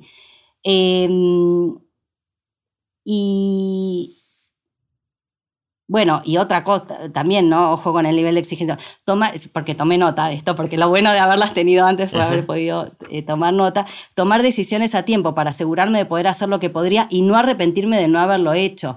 No sé, qué sé yo, o sea, no, tengo idea, o sea, no, no, quiero decir, pararte en ese nivel de exigencia me parece que va a ser muy frustrante, además. O sea, primero que es como un poco paralizante, puede ser pero además, si, si llegás a algo, muy posiblemente no sea ni a haber calzado tal cual lo que pensabas que iba a pasar, entonces como que no iría por ahí, me parece que en ese sentido, de nuevo, la escritura da, sorpresas, ¿viste? Que, y que está bueno eso, que te lleva a lugares que vos hoy no sabés. Em, espérame que no me quiero repetir. Eh, te hice trabajar bastante ¿eh? con las preguntas. Sabes lo que trabajé, te digo. Ya está, espectacular. o sea, me, siento un privilegiado de que me puedas contar todas estas eh, cosas. Un placer, un placer. Eh, y además aprendí tanto con vos, con Meli, que poder devolverte algo de esto. Y además porque yo incubé mi este, esta etapa, de este ciclo actual de mi vida. En, el mundo de las ideas. En el mundo de las ideas. Me acordaba el otro día que, que eso habrá empezado un marzo, un abril, y yo ese febrero ya había escrito lo que yo quería hacer. Ajá eh, y, como en un papelito, en una vacación, que después desapareció el papelito, y que, pero quedó en mí, que era lo importante. Eh, y cuando yo fui al mundo de las ideas, como que tenía dos, dos, proyectos, digamos, para trabajar. Uno era este, en el que estamos hoy, eh, varios años después, y otro tenía que ver con hacer un, más de lo mismo, pero un poco diferente, que tenía que ver más con mi ciclo de consultoría en temas de sustentabilidad. Y yo pienso que el mundo de las ideas fue súper importante para mí como, como espacio amigable para que yo pudiera eh, animarme a desarrollar todo esto. Em, así que muy agradecida a los dos. Incluso, bueno, grandes amigas, grandes, grandes, mm. grandes amigas. Eh, tuve que, también tal vez es un momento de la vida donde uno, o por lo menos yo no, no, no me imaginaba que iba a tener como muy grandes amigas que a lo largo del tiempo se sostuvieran, sí, eh, y, que es algo que, para mí es muy importante porque también en otras épocas de mi vida yo era más como, como hay que tener amigos, hay que hablar por teléfono o encontrarse, hay que acordarse los cumpleaños, me parecía como que era mucho. Una carga. Sí, y, bueno, eso también cambió en mí y, tener estas grandes, grandes amigas eh, para mí es muchísimo. Así que gracias también por eso. Incluso alguna que fue como del último par de años ahora, pero que nos conocimos ahí, o sea ah, que también tiene como su propia cadencia. totalmente. Como la escritura. Totalmente, totalmente. Este, ¿Y ahora dónde estamos? Eh, ya me tiraste un montón de cosas, sí, un montón de bueno, cosas pero que tengo espérame, solo que entonces te voy a decir eh, esto, que em, No, esto que vos decías, digamos, a mí me parece que hay, dos claves, que es la escritura como un vehiculizador hacia lugares que no sabemos y que eso está, bueno que así sea. Eh, y lo otro, tu, necesidad de darle tiempo a, un tiempo distinto o nuevo a cuestiones que tienen que ver mucho más con tu entorno cercano. Y puede ser que esas dos cosas te lleven mucho más a un nuevo ciclo laboral que el salto por lo que me apasiona, los intereses, y tal vez no, y tal vez seguramente es una mezcla más desprolija, como, como ya dijimos antes.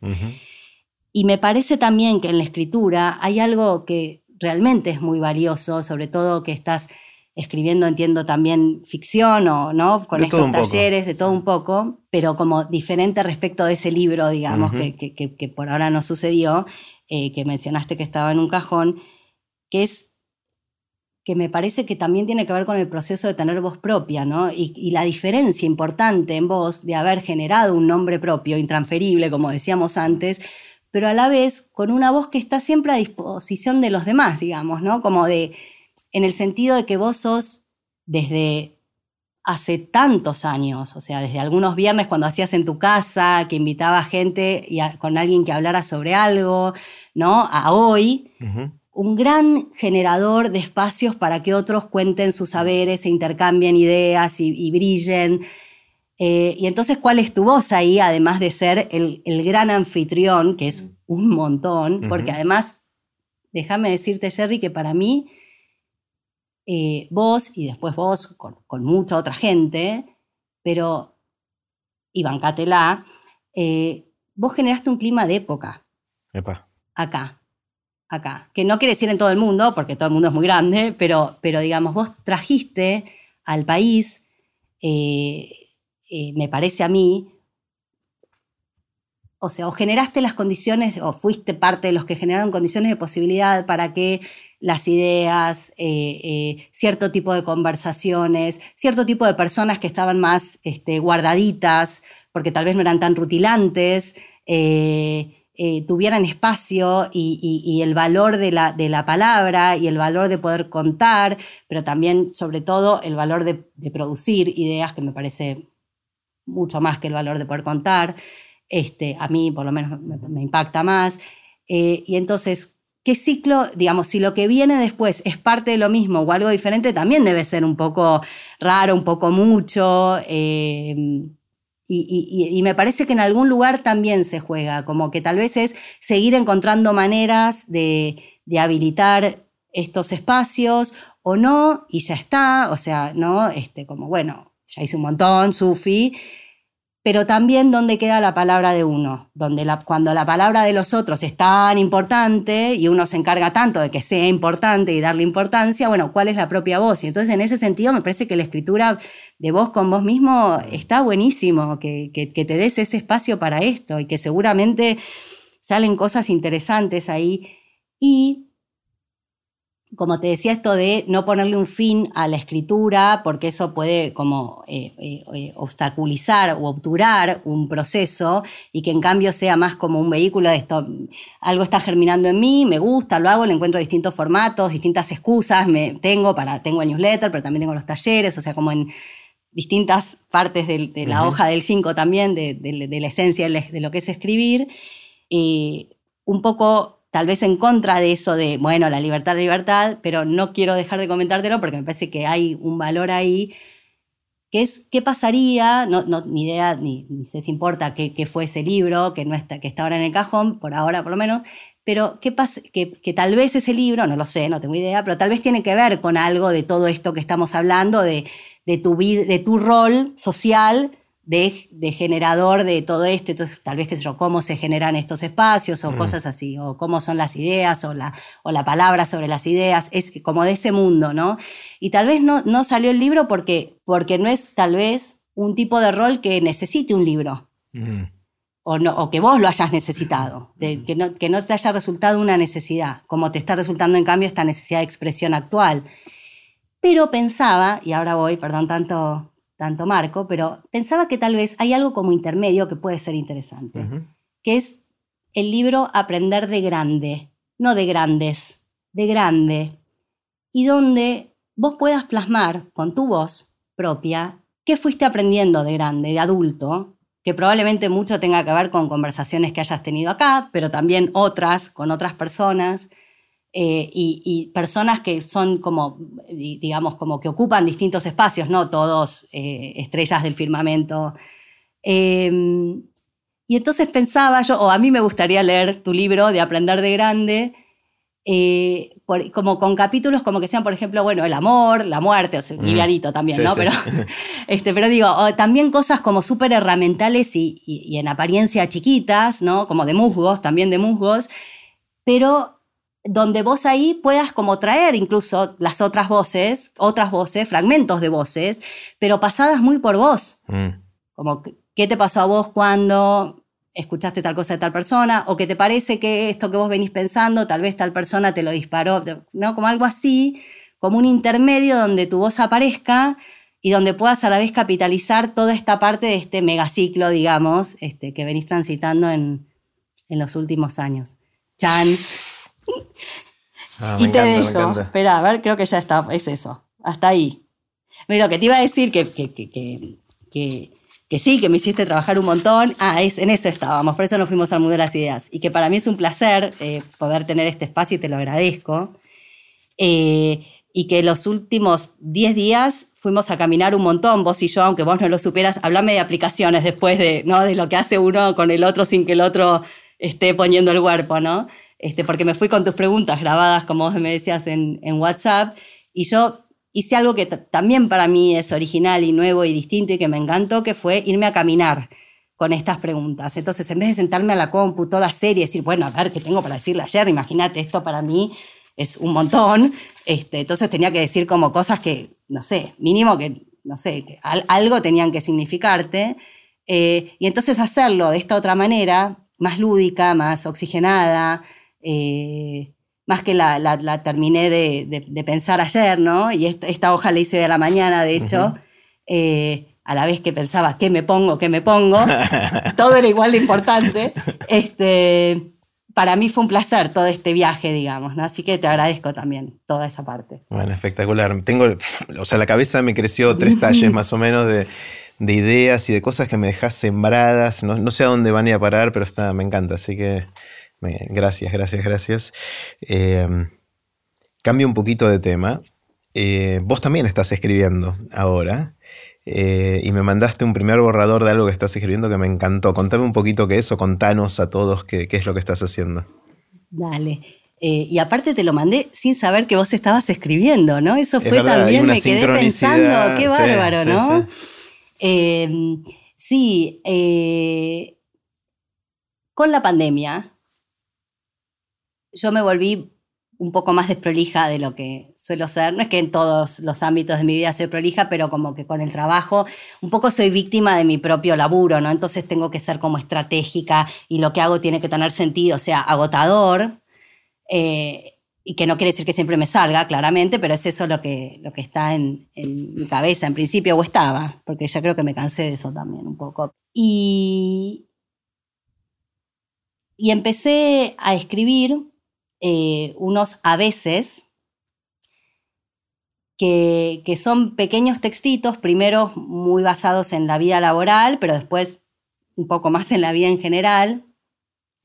Eh, y, a diferencia de otro momento que podría haber pensado más en, eh, como en, bueno, por ejemplo, para, para, seguir con la idea de qué libros hacer y cuáles no, ¿no? Y, y dónde uno se vuelve como víctima de su propio proyecto eh, y donde en cambio el proyecto te libera eh, posibilidades. Mi libro ahí hubiera sido como, por ejemplo, bueno, cómo encarar un cambio laboral, una guía para encarar un cambio laboral. Serio, serio. Igual iba a tener dibujitos porque tenía que ser un poco con humor, pero todo era forzado, fueron años de ese, intento. Bueno, también un poco como tu libro Cajón. Em, y, y mutó en otra cosa. No. Ah. No, eso fue lo maravilloso, que no mutó en otra cosa esto es de otra naturaleza. Y e, el, esfuerzo que yo creo que hice todos esos años fue para que mutara en otra cosa, para, como para insistir. Eh, eh, algo que, que, una vez me dijo una persona a la, que acompañé en su tránsito de cambio laboral, es que como que mi trabajo es que, por ejemplo, esa persona venía diciendo, bueno, estoy en un camino con piedritas y estoy descalzo, y entonces si yo pongo el dedo meñique así o el dedo gordo así, si hago presión así, o si voy a esta piedrita en vez de a esta otra, me pincho menos. Y que lo que él comenta que lo que yo hice fue como ofrecerle otros caminos, sin piedrita, o sea, que no hace falta, o sea, que es eso, ¿viste? Cuando uno como que trata de convertir algo, pero que, no da y que es con mucho costo, y que y después tal vez uno, uno u otro viene de afuera, en general es otro, que tiene que venir de afuera y decir, no, pero pará, o sea, unos metros para allá tenés un camino que está bien, no es de césped eh, recién sembrado, pero eh, bueno, por lo menos es de tierra y no es de piedritas y, aparte tenés unas botas para ponerte, digamos, no hace falta que estés descalzo. Eh, me parece que el libro anterior que yo quería, tal vez después existe, pero va a ser después de este, o sea que ahí sí va a haber mutado realmente.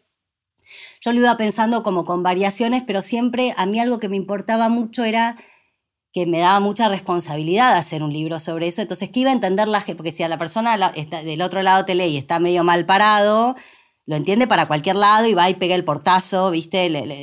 Este, se, separa del socio o se va del laburo o hace cosas como el volantazo, ¿viste? Y que no es mi intención, ¿no? Este, sin embargo, yo pienso que de hecho los cursos que doy sobre cambio de ciclo es porque hay un unos denominadores comunes que pueden servir. Pero bueno, una cosa es darlo en un curso, ¿no? Como decíamos antes, y otra cosa tal vez es en un libro que queda muy cristalizado. Y, vos no tenés, no estás mirando ¿no? Al, otro a ver qué le va pasando con eso que vos, que vos vas ofreciendo, proponiendo.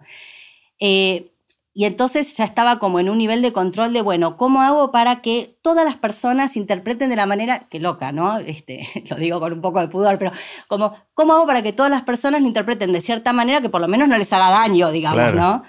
Em, y ahí quedaba el libro y, se lo mostraba a gente que, que, justamente este libro no se lo mostré a nadie de los que le había mostrado, creo, creo que no, a nadie de los que le había y yo ya estaba cansada de mí misma, escuchándome sobre el libro, era bueno, no, pero si me libero el verano, voy, no, no, no, no sucedía.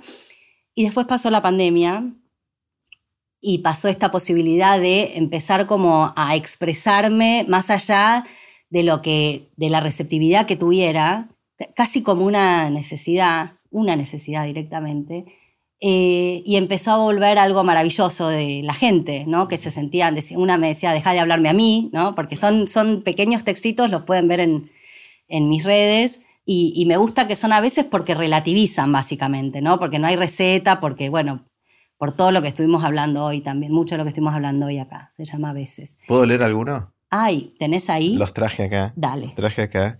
Al azar. O sea, estos son eh, puede ser spoiler, porque vos me mandaste un borrador. Sé que algunos los publicaste en las redes, pero no todos, con lo cual no sé si el que voy a decir es uno de esos. bueno, el, primero de todos dice a veces punto y seguido, a veces punto y aparte, a veces punto final. Me encantó. Ese, mejor no, voy a comentar porque se la banca solo. Eh, otro dice, a veces, todos empiezan con a veces, ¿no? A veces nos damos cuenta de que somos antes, durante y después de los vínculos que formamos del trabajo que tenemos de aquello que estudiamos, de las instituciones a las que pertenecemos. Mucho de lo que hablamos recién, ¿no? De cómo todas esas cosas nos dan identidad a lo largo del tiempo. Ah, este está buenísimo, pues de lo que hablamos ahora, ¿no? A veces, me estás hablando a mí, Mar, me estás hablando a mí. a veces es tiempo de buscar otro entorno, otros códigos, otra dinámica. Eh, a veces, dice otro, a veces un ciclo se termina y no hay vuelta más allá de cuánto se tarda en concretar el cierre.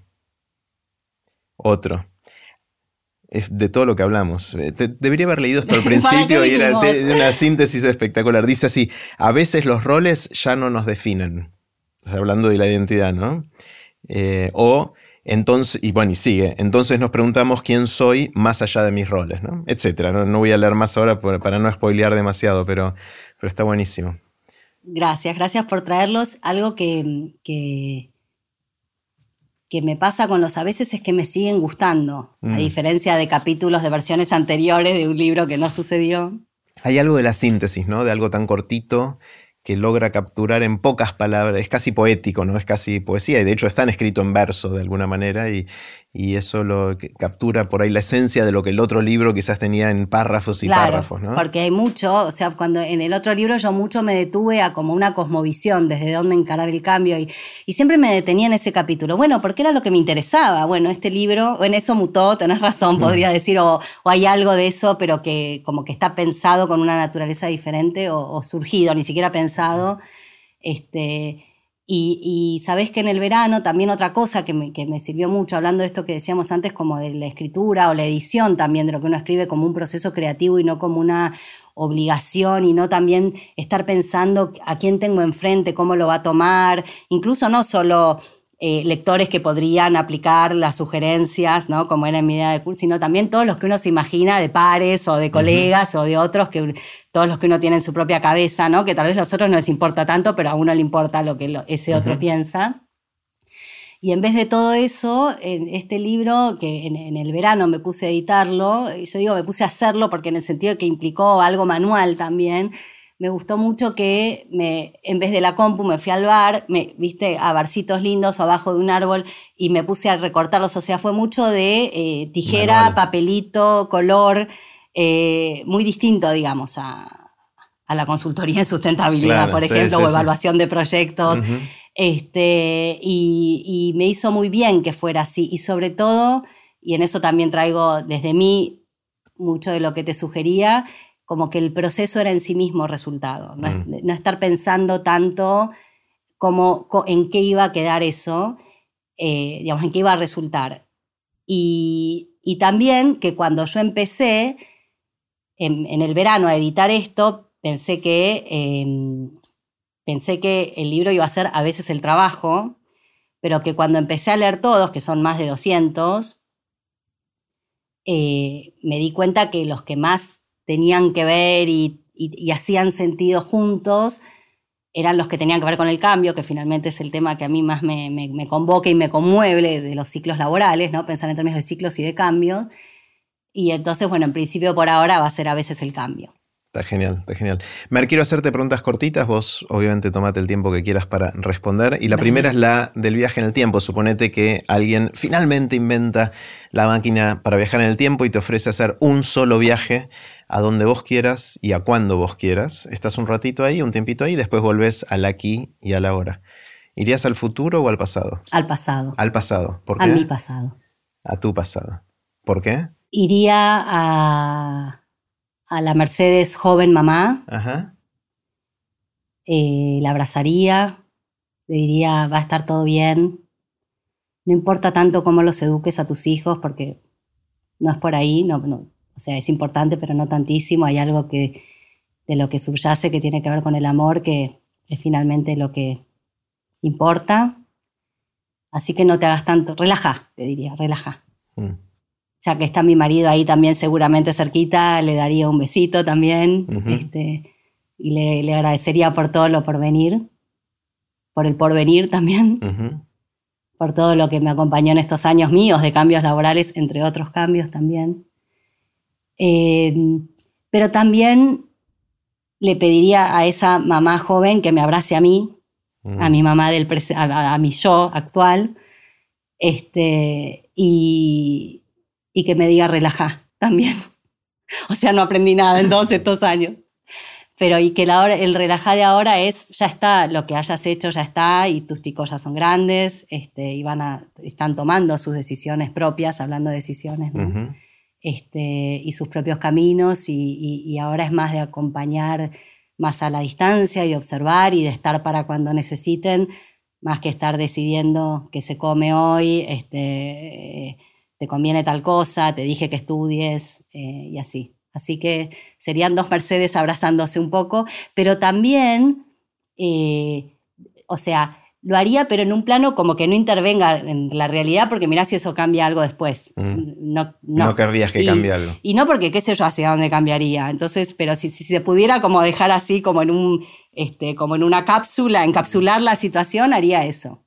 Está buenísimo. Bueno, la, la, siguiente pregunta se parece un poquito y quizás en parte ya la respondiste con esto, y es en qué te hubiese gustado saber cuando estabas empezando, o qué te hubiese gustado saber cuando estabas empezando que no sabías y ahora sabes? Es decir, si pudieras hablarle a la Mer eh, más joven, ¿qué le dirías? Ya lo respondiste desde el punto de vista de la maternidad y de tu rol de, madre. ¿Algo más que le dirías a la Mer joven? Sí, le, le hablaría de lo laboral, le diría no pasa nada, podés cambiar de laburo, no estirar todo el tacho, este, va a estar todo bien eh, no hace falta que los cambios sean con sangre, sudor y lágrimas, ni tanta ruptura, ni tanto costo. No sé si no hace falta, pero sabe que puede ser distinto. Y lo voy a haber aprendido a lo largo de la vida, pero si me lo hubieran dicho ahí, creo que hubiera estado más, mm. digamos, me lo hubiera tomado diferente tal vez. ¿no? ¿Qué pensás, Mer, que sentís que es distinto a lo que piensa la gente que te rodea? Puede ser el círculo más íntimo, el círculo más amplio. ¿En qué pensás distinto? En general, por ejemplo, en mi trabajo, pienso distinto de lo que trae la persona. O sea, la persona como que eh, eh, viene con, con un... Bueno, como esto de las piedritas, ¿no? O sea, viene diciendo, bueno, pero si apoyo el pie diferente me va a doler menos y yo le voy a decir... Anda por otro camino. Claro, o sea, em, creo que, Por eso yo también llamo a mi trabajo asesoramiento, porque... O sea, yo, yo digo que a mí, digamos, trato de mostrar otras opciones, digamos, que lo que la propia persona trae. No es que con lo que la persona trae yo hago, a veces no, como que a veces parte, parte de la solución que traen, para mí, yo la veo como parte del problema. Este, y, y también pienso distinto de los que, de los que de algo que hay tanto ahora que es me paro acá o me paro acá, ¿no? Como esa cosa de, las veredas opuestas y de la necesidad de la gente también de ubicarse rápido en un lugar, ¿no? En general yo siempre pienso es más complejo. Este, sí, es un poco lo que me dijiste a mí, no es esto versus esto, a veces encontrar la manera en que las dos cosas convivan, ¿no? Que convivan o una tercera cosa que... claro. Claro, a veces es esto y lo otro, a veces, este, a veces es esto o lo otro, ¿no? Está genial. ¿En y a veces es una tercera cosa. ¿En qué cambiaste de opinión? ¿Qué venías pensando para un lado y ahora sabes o sentís que es para otro? Bueno, el libro fue un gran cambio de opinión. El libro fue un gran ¿En qué sentido? Y que iba a ser un libro y ah. ahora como que, o sea, era, una, era una opinión finalmente, como bueno, este libro va a funcionar. No, bueno, no va a funcionar. Y ahora este va a funcionar. Y a este, este lo quiero, ¿viste? O sea... Se nota. Sí, lo quiero mucho, lo quiero mucho porque aparte también un poco por oposición. O sea, yo, yo sé el, el costo que hubo de lo que no fue. Entonces, eh, valoro mucho esto que está haciendo, digamos. Incluso, bueno, está en proceso el libro, o sea, eh, espero que salga este año en algún momento, este, pero, pero bueno, está en camino a eso y, también me estoy ocupando que el propio proceso de publicación sea eh, amoroso y como, como, como, fue la hechura, digamos, de, la escritura del libro y la edición. Bueno, y algo hablando de, estas cosas que hacemos eh, en algún punto un poco parecidos, aunque decía antes con otro, con otro alcance eh, y con otros temas tal vez, seguramente. Em, eh, algo que estoy cambiando de opinión ahora es que empecé un newsletter y lo pensé semanal. Es mucho trabajo. Ay, cómo me equivoqué. Estoy cambiando mucho de opinión, claro. Y lo bueno, ¿Va a ser mensual? No sé, no sé si porque, porque mirá también en qué cambié de opinión. Yo decía, bueno, son todas cosas que yo, son contenidos con los que laburo todo el tiempo. Eh, si no lo hice porque me llamó un medio para consultarme por algo, o, o para una clase que preparé, o cosas que salen en, en, en, los encuentros de trabajo que tengo. O sea que era como que tenía que salir muy fácil. Y vengo de la gráfica en periodismo. O sea, mi primer ciclo fue en el periodismo. Muchos años, 12 años fui periodista. Eh, entonces tenía que ser fácil, ¿cómo no? Y no, es muy difícil, es muy difícil encontrarle el tono, decir algo interesante, que cierre en sí mismo. Entonces, no sé si... Y por suerte también es tan liviano como dispositivo que puede ser lo que yo quiera. Aparte no lo cobro, así que pues, tengo la libertad. Es, es genial no cobrar en ese sentido, ¿no? Porque bueno, o sea, recibís esto, te lo doy con todo mi amor y si quiero lo cambio mañana y no, no hay un pacto de otra cosa, digamos, ¿no? no hay un acuerdo que, hay, que, estoy rompiendo. Conmigo misma sí, que es un montón también igual, ¿no? Pero, pero mm, hice el año pasado un curso con eh, eh, Agustina Hewert, que es G-E-W-E-R-C, eh, que me encanta, hablando de estas mujeres jóvenes que, hacen cosas interesantes, un curso sobre newsletter, ¿no? Y, mm. y, ella dijo, ella dijo, no se manden de entrada con, y yo estaba como muy entusiasmada y muy creída, y entonces empecé ella también, Agus también es una persona interesante para, si querés conversar, así como con Paula, eh, de como de esto, de todo, el, de todo el recorrido de lo que es dar un curso, así como un producto que vos generás, y ella te puede ayudar como a pensar eh, las partes y qué es sistematizable, qué no, qué buscas con eso. Es, muy piola para eso, Agus.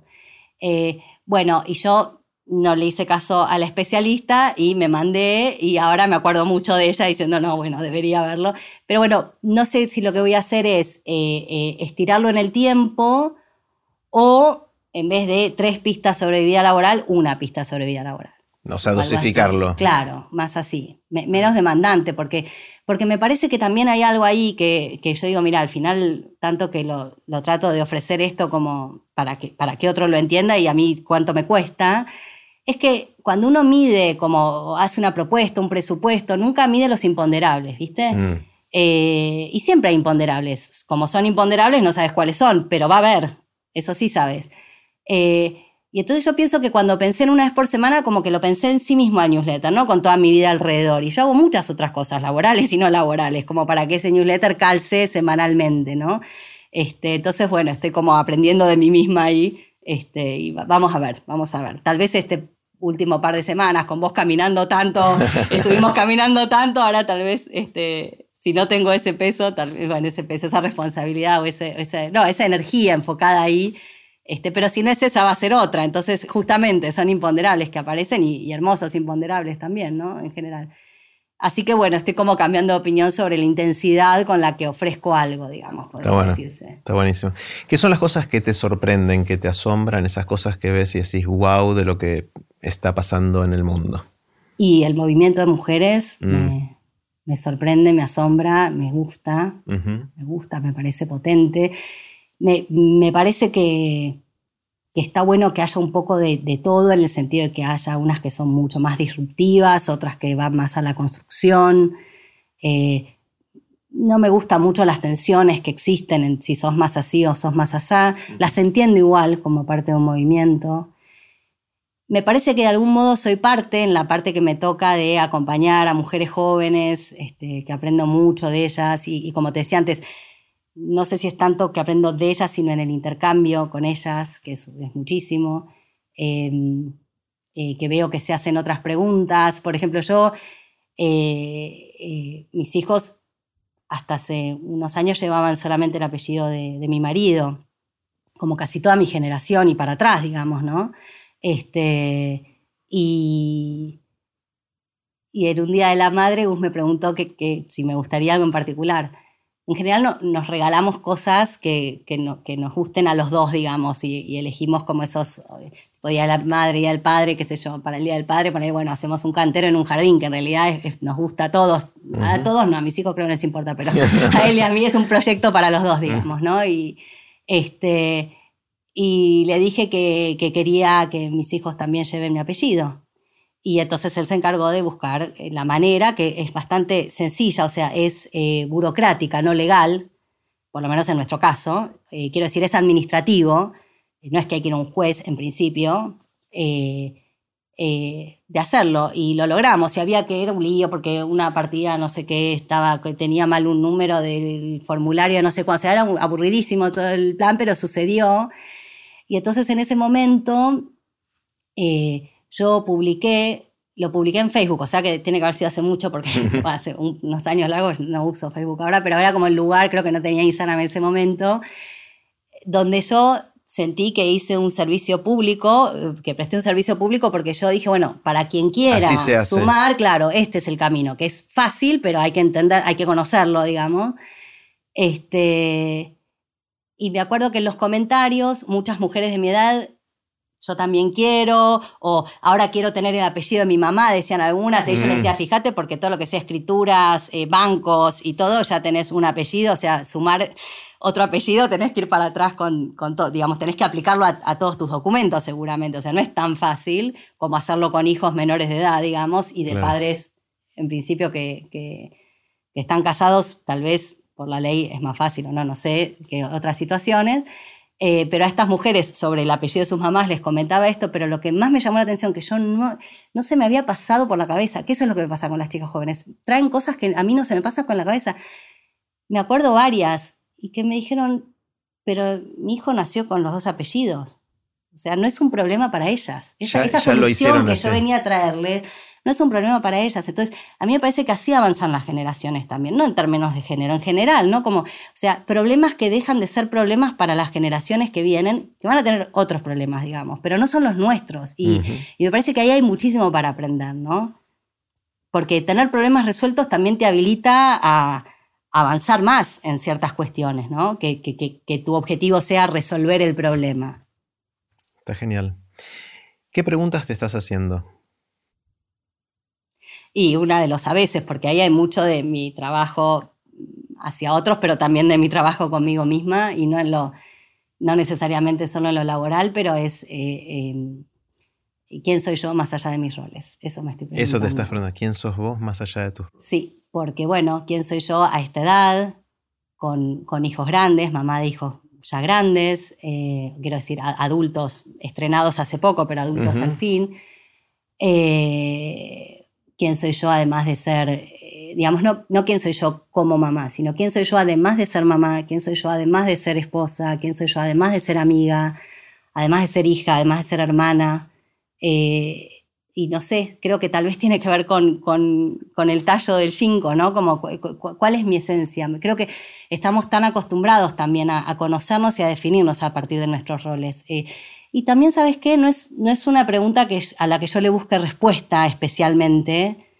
Hay un, hay un símbolo de la, de la oriental, milenario, que es el Wu Wei, que se escribe W-U espacio W-E-I, que es hermoso porque es como, como una copa de vino cuando, cuando, digamos, está un poco sucia en la base y uno deja impresa la base en, el, en el mantel, digamos, esa cosa como redonda, pero que no termina, no se cierra del todo y es un poco desprolija, digamos, en el buen sentido. Y, y lo que significa es la no acción. Mm pero que la no acción no es la parálisis, que me parece que eso es muy occidental, ¿no? Como que si uno dice, ay, no acciono, como, ¿qué, qué quiere decir, no? no? No me hallo, no me hallo no accionando.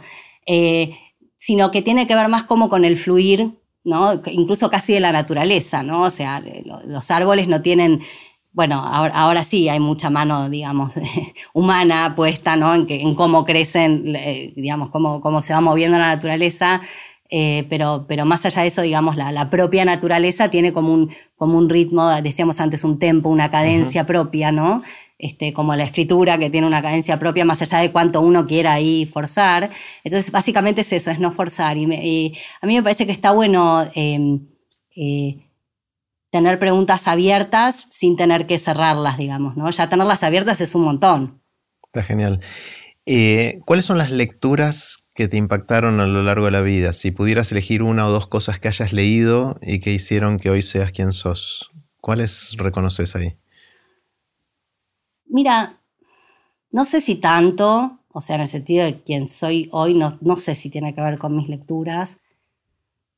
Creo que tiene que ver más con, con mis vivencias, con mis relaciones, con mi historia familiar. Eh, más que con los libros. Cuando era chica leía mucho, ahora no leo mucho. Eh, y, en la, y en la adolescencia y primera juventud leía un montón como muy existencialista, muy profundo. Pero hay un libro que no me acuerdo el nombre, se puede llamar, por ejemplo, Lo importante o qué es lo importante acerca de, o lo importante acerca de, algo así se llamaba. Era un libro que yo tenía cuando era chica, que no sé si todavía no lo tengo, que, bueno, tenía ilustraciones y, cada doble hoja era eh, sobre algo en particular. Entonces, por ejemplo, podía ser sobre las sillas. Entonces decía, bueno, hay sillas grandes, sillas chiquitas, hay sillas verdes, hay sillas rojas, este, hay sillones, ¿no? Pero lo importante acerca de ellas es que puedes sentarte ahí, ¿no?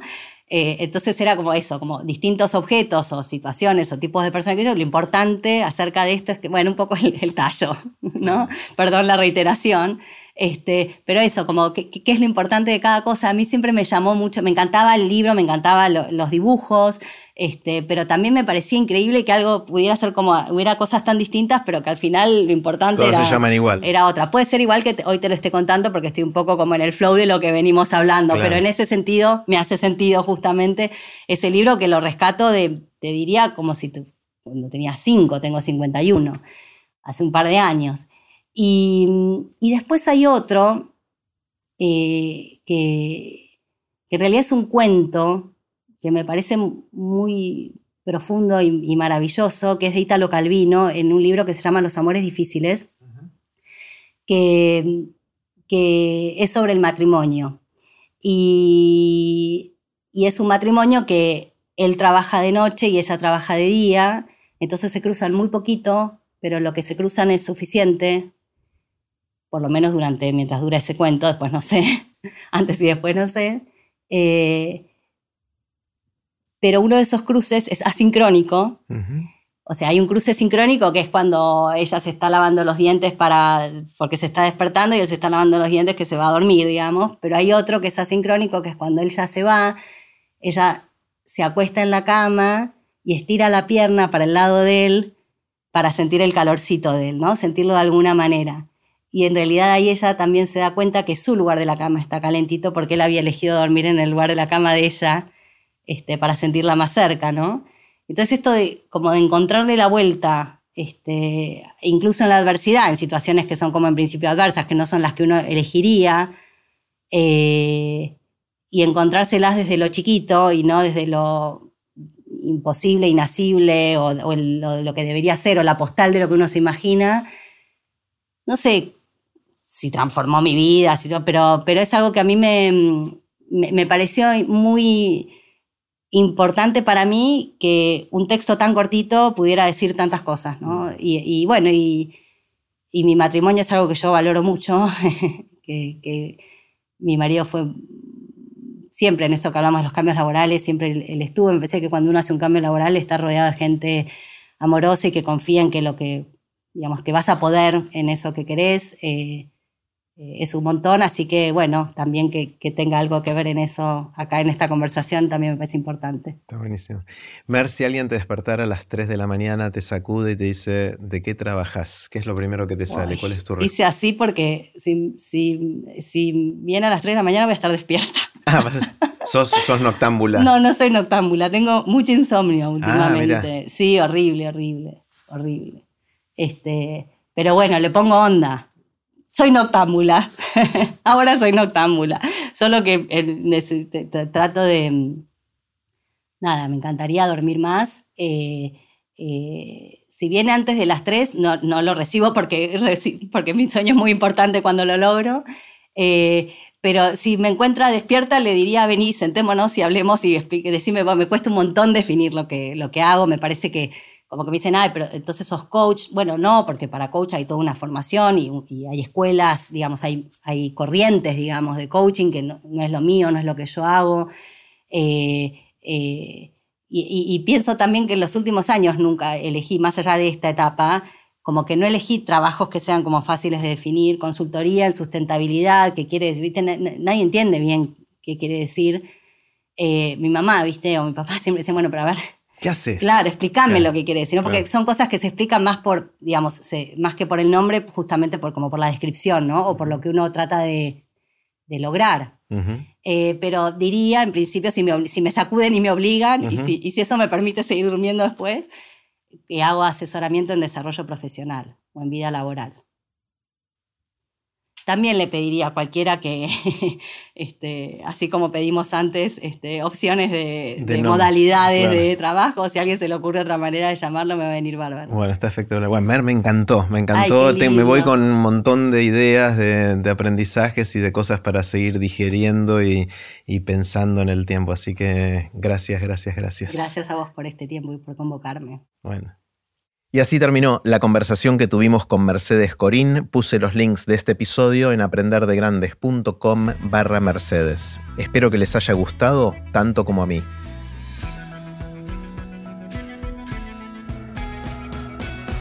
Recuerden que pueden suscribirse para no perderse ningún episodio de Aprender de Grandes en aprenderdegrandes.com. Los espero en el próximo episodio de Aprender de Grandes, cuando les cuente lo que aprendo en mis intentos por seguir aprendiendo durante toda la vida y en las conversaciones que tengo con gente que admiro. Chao.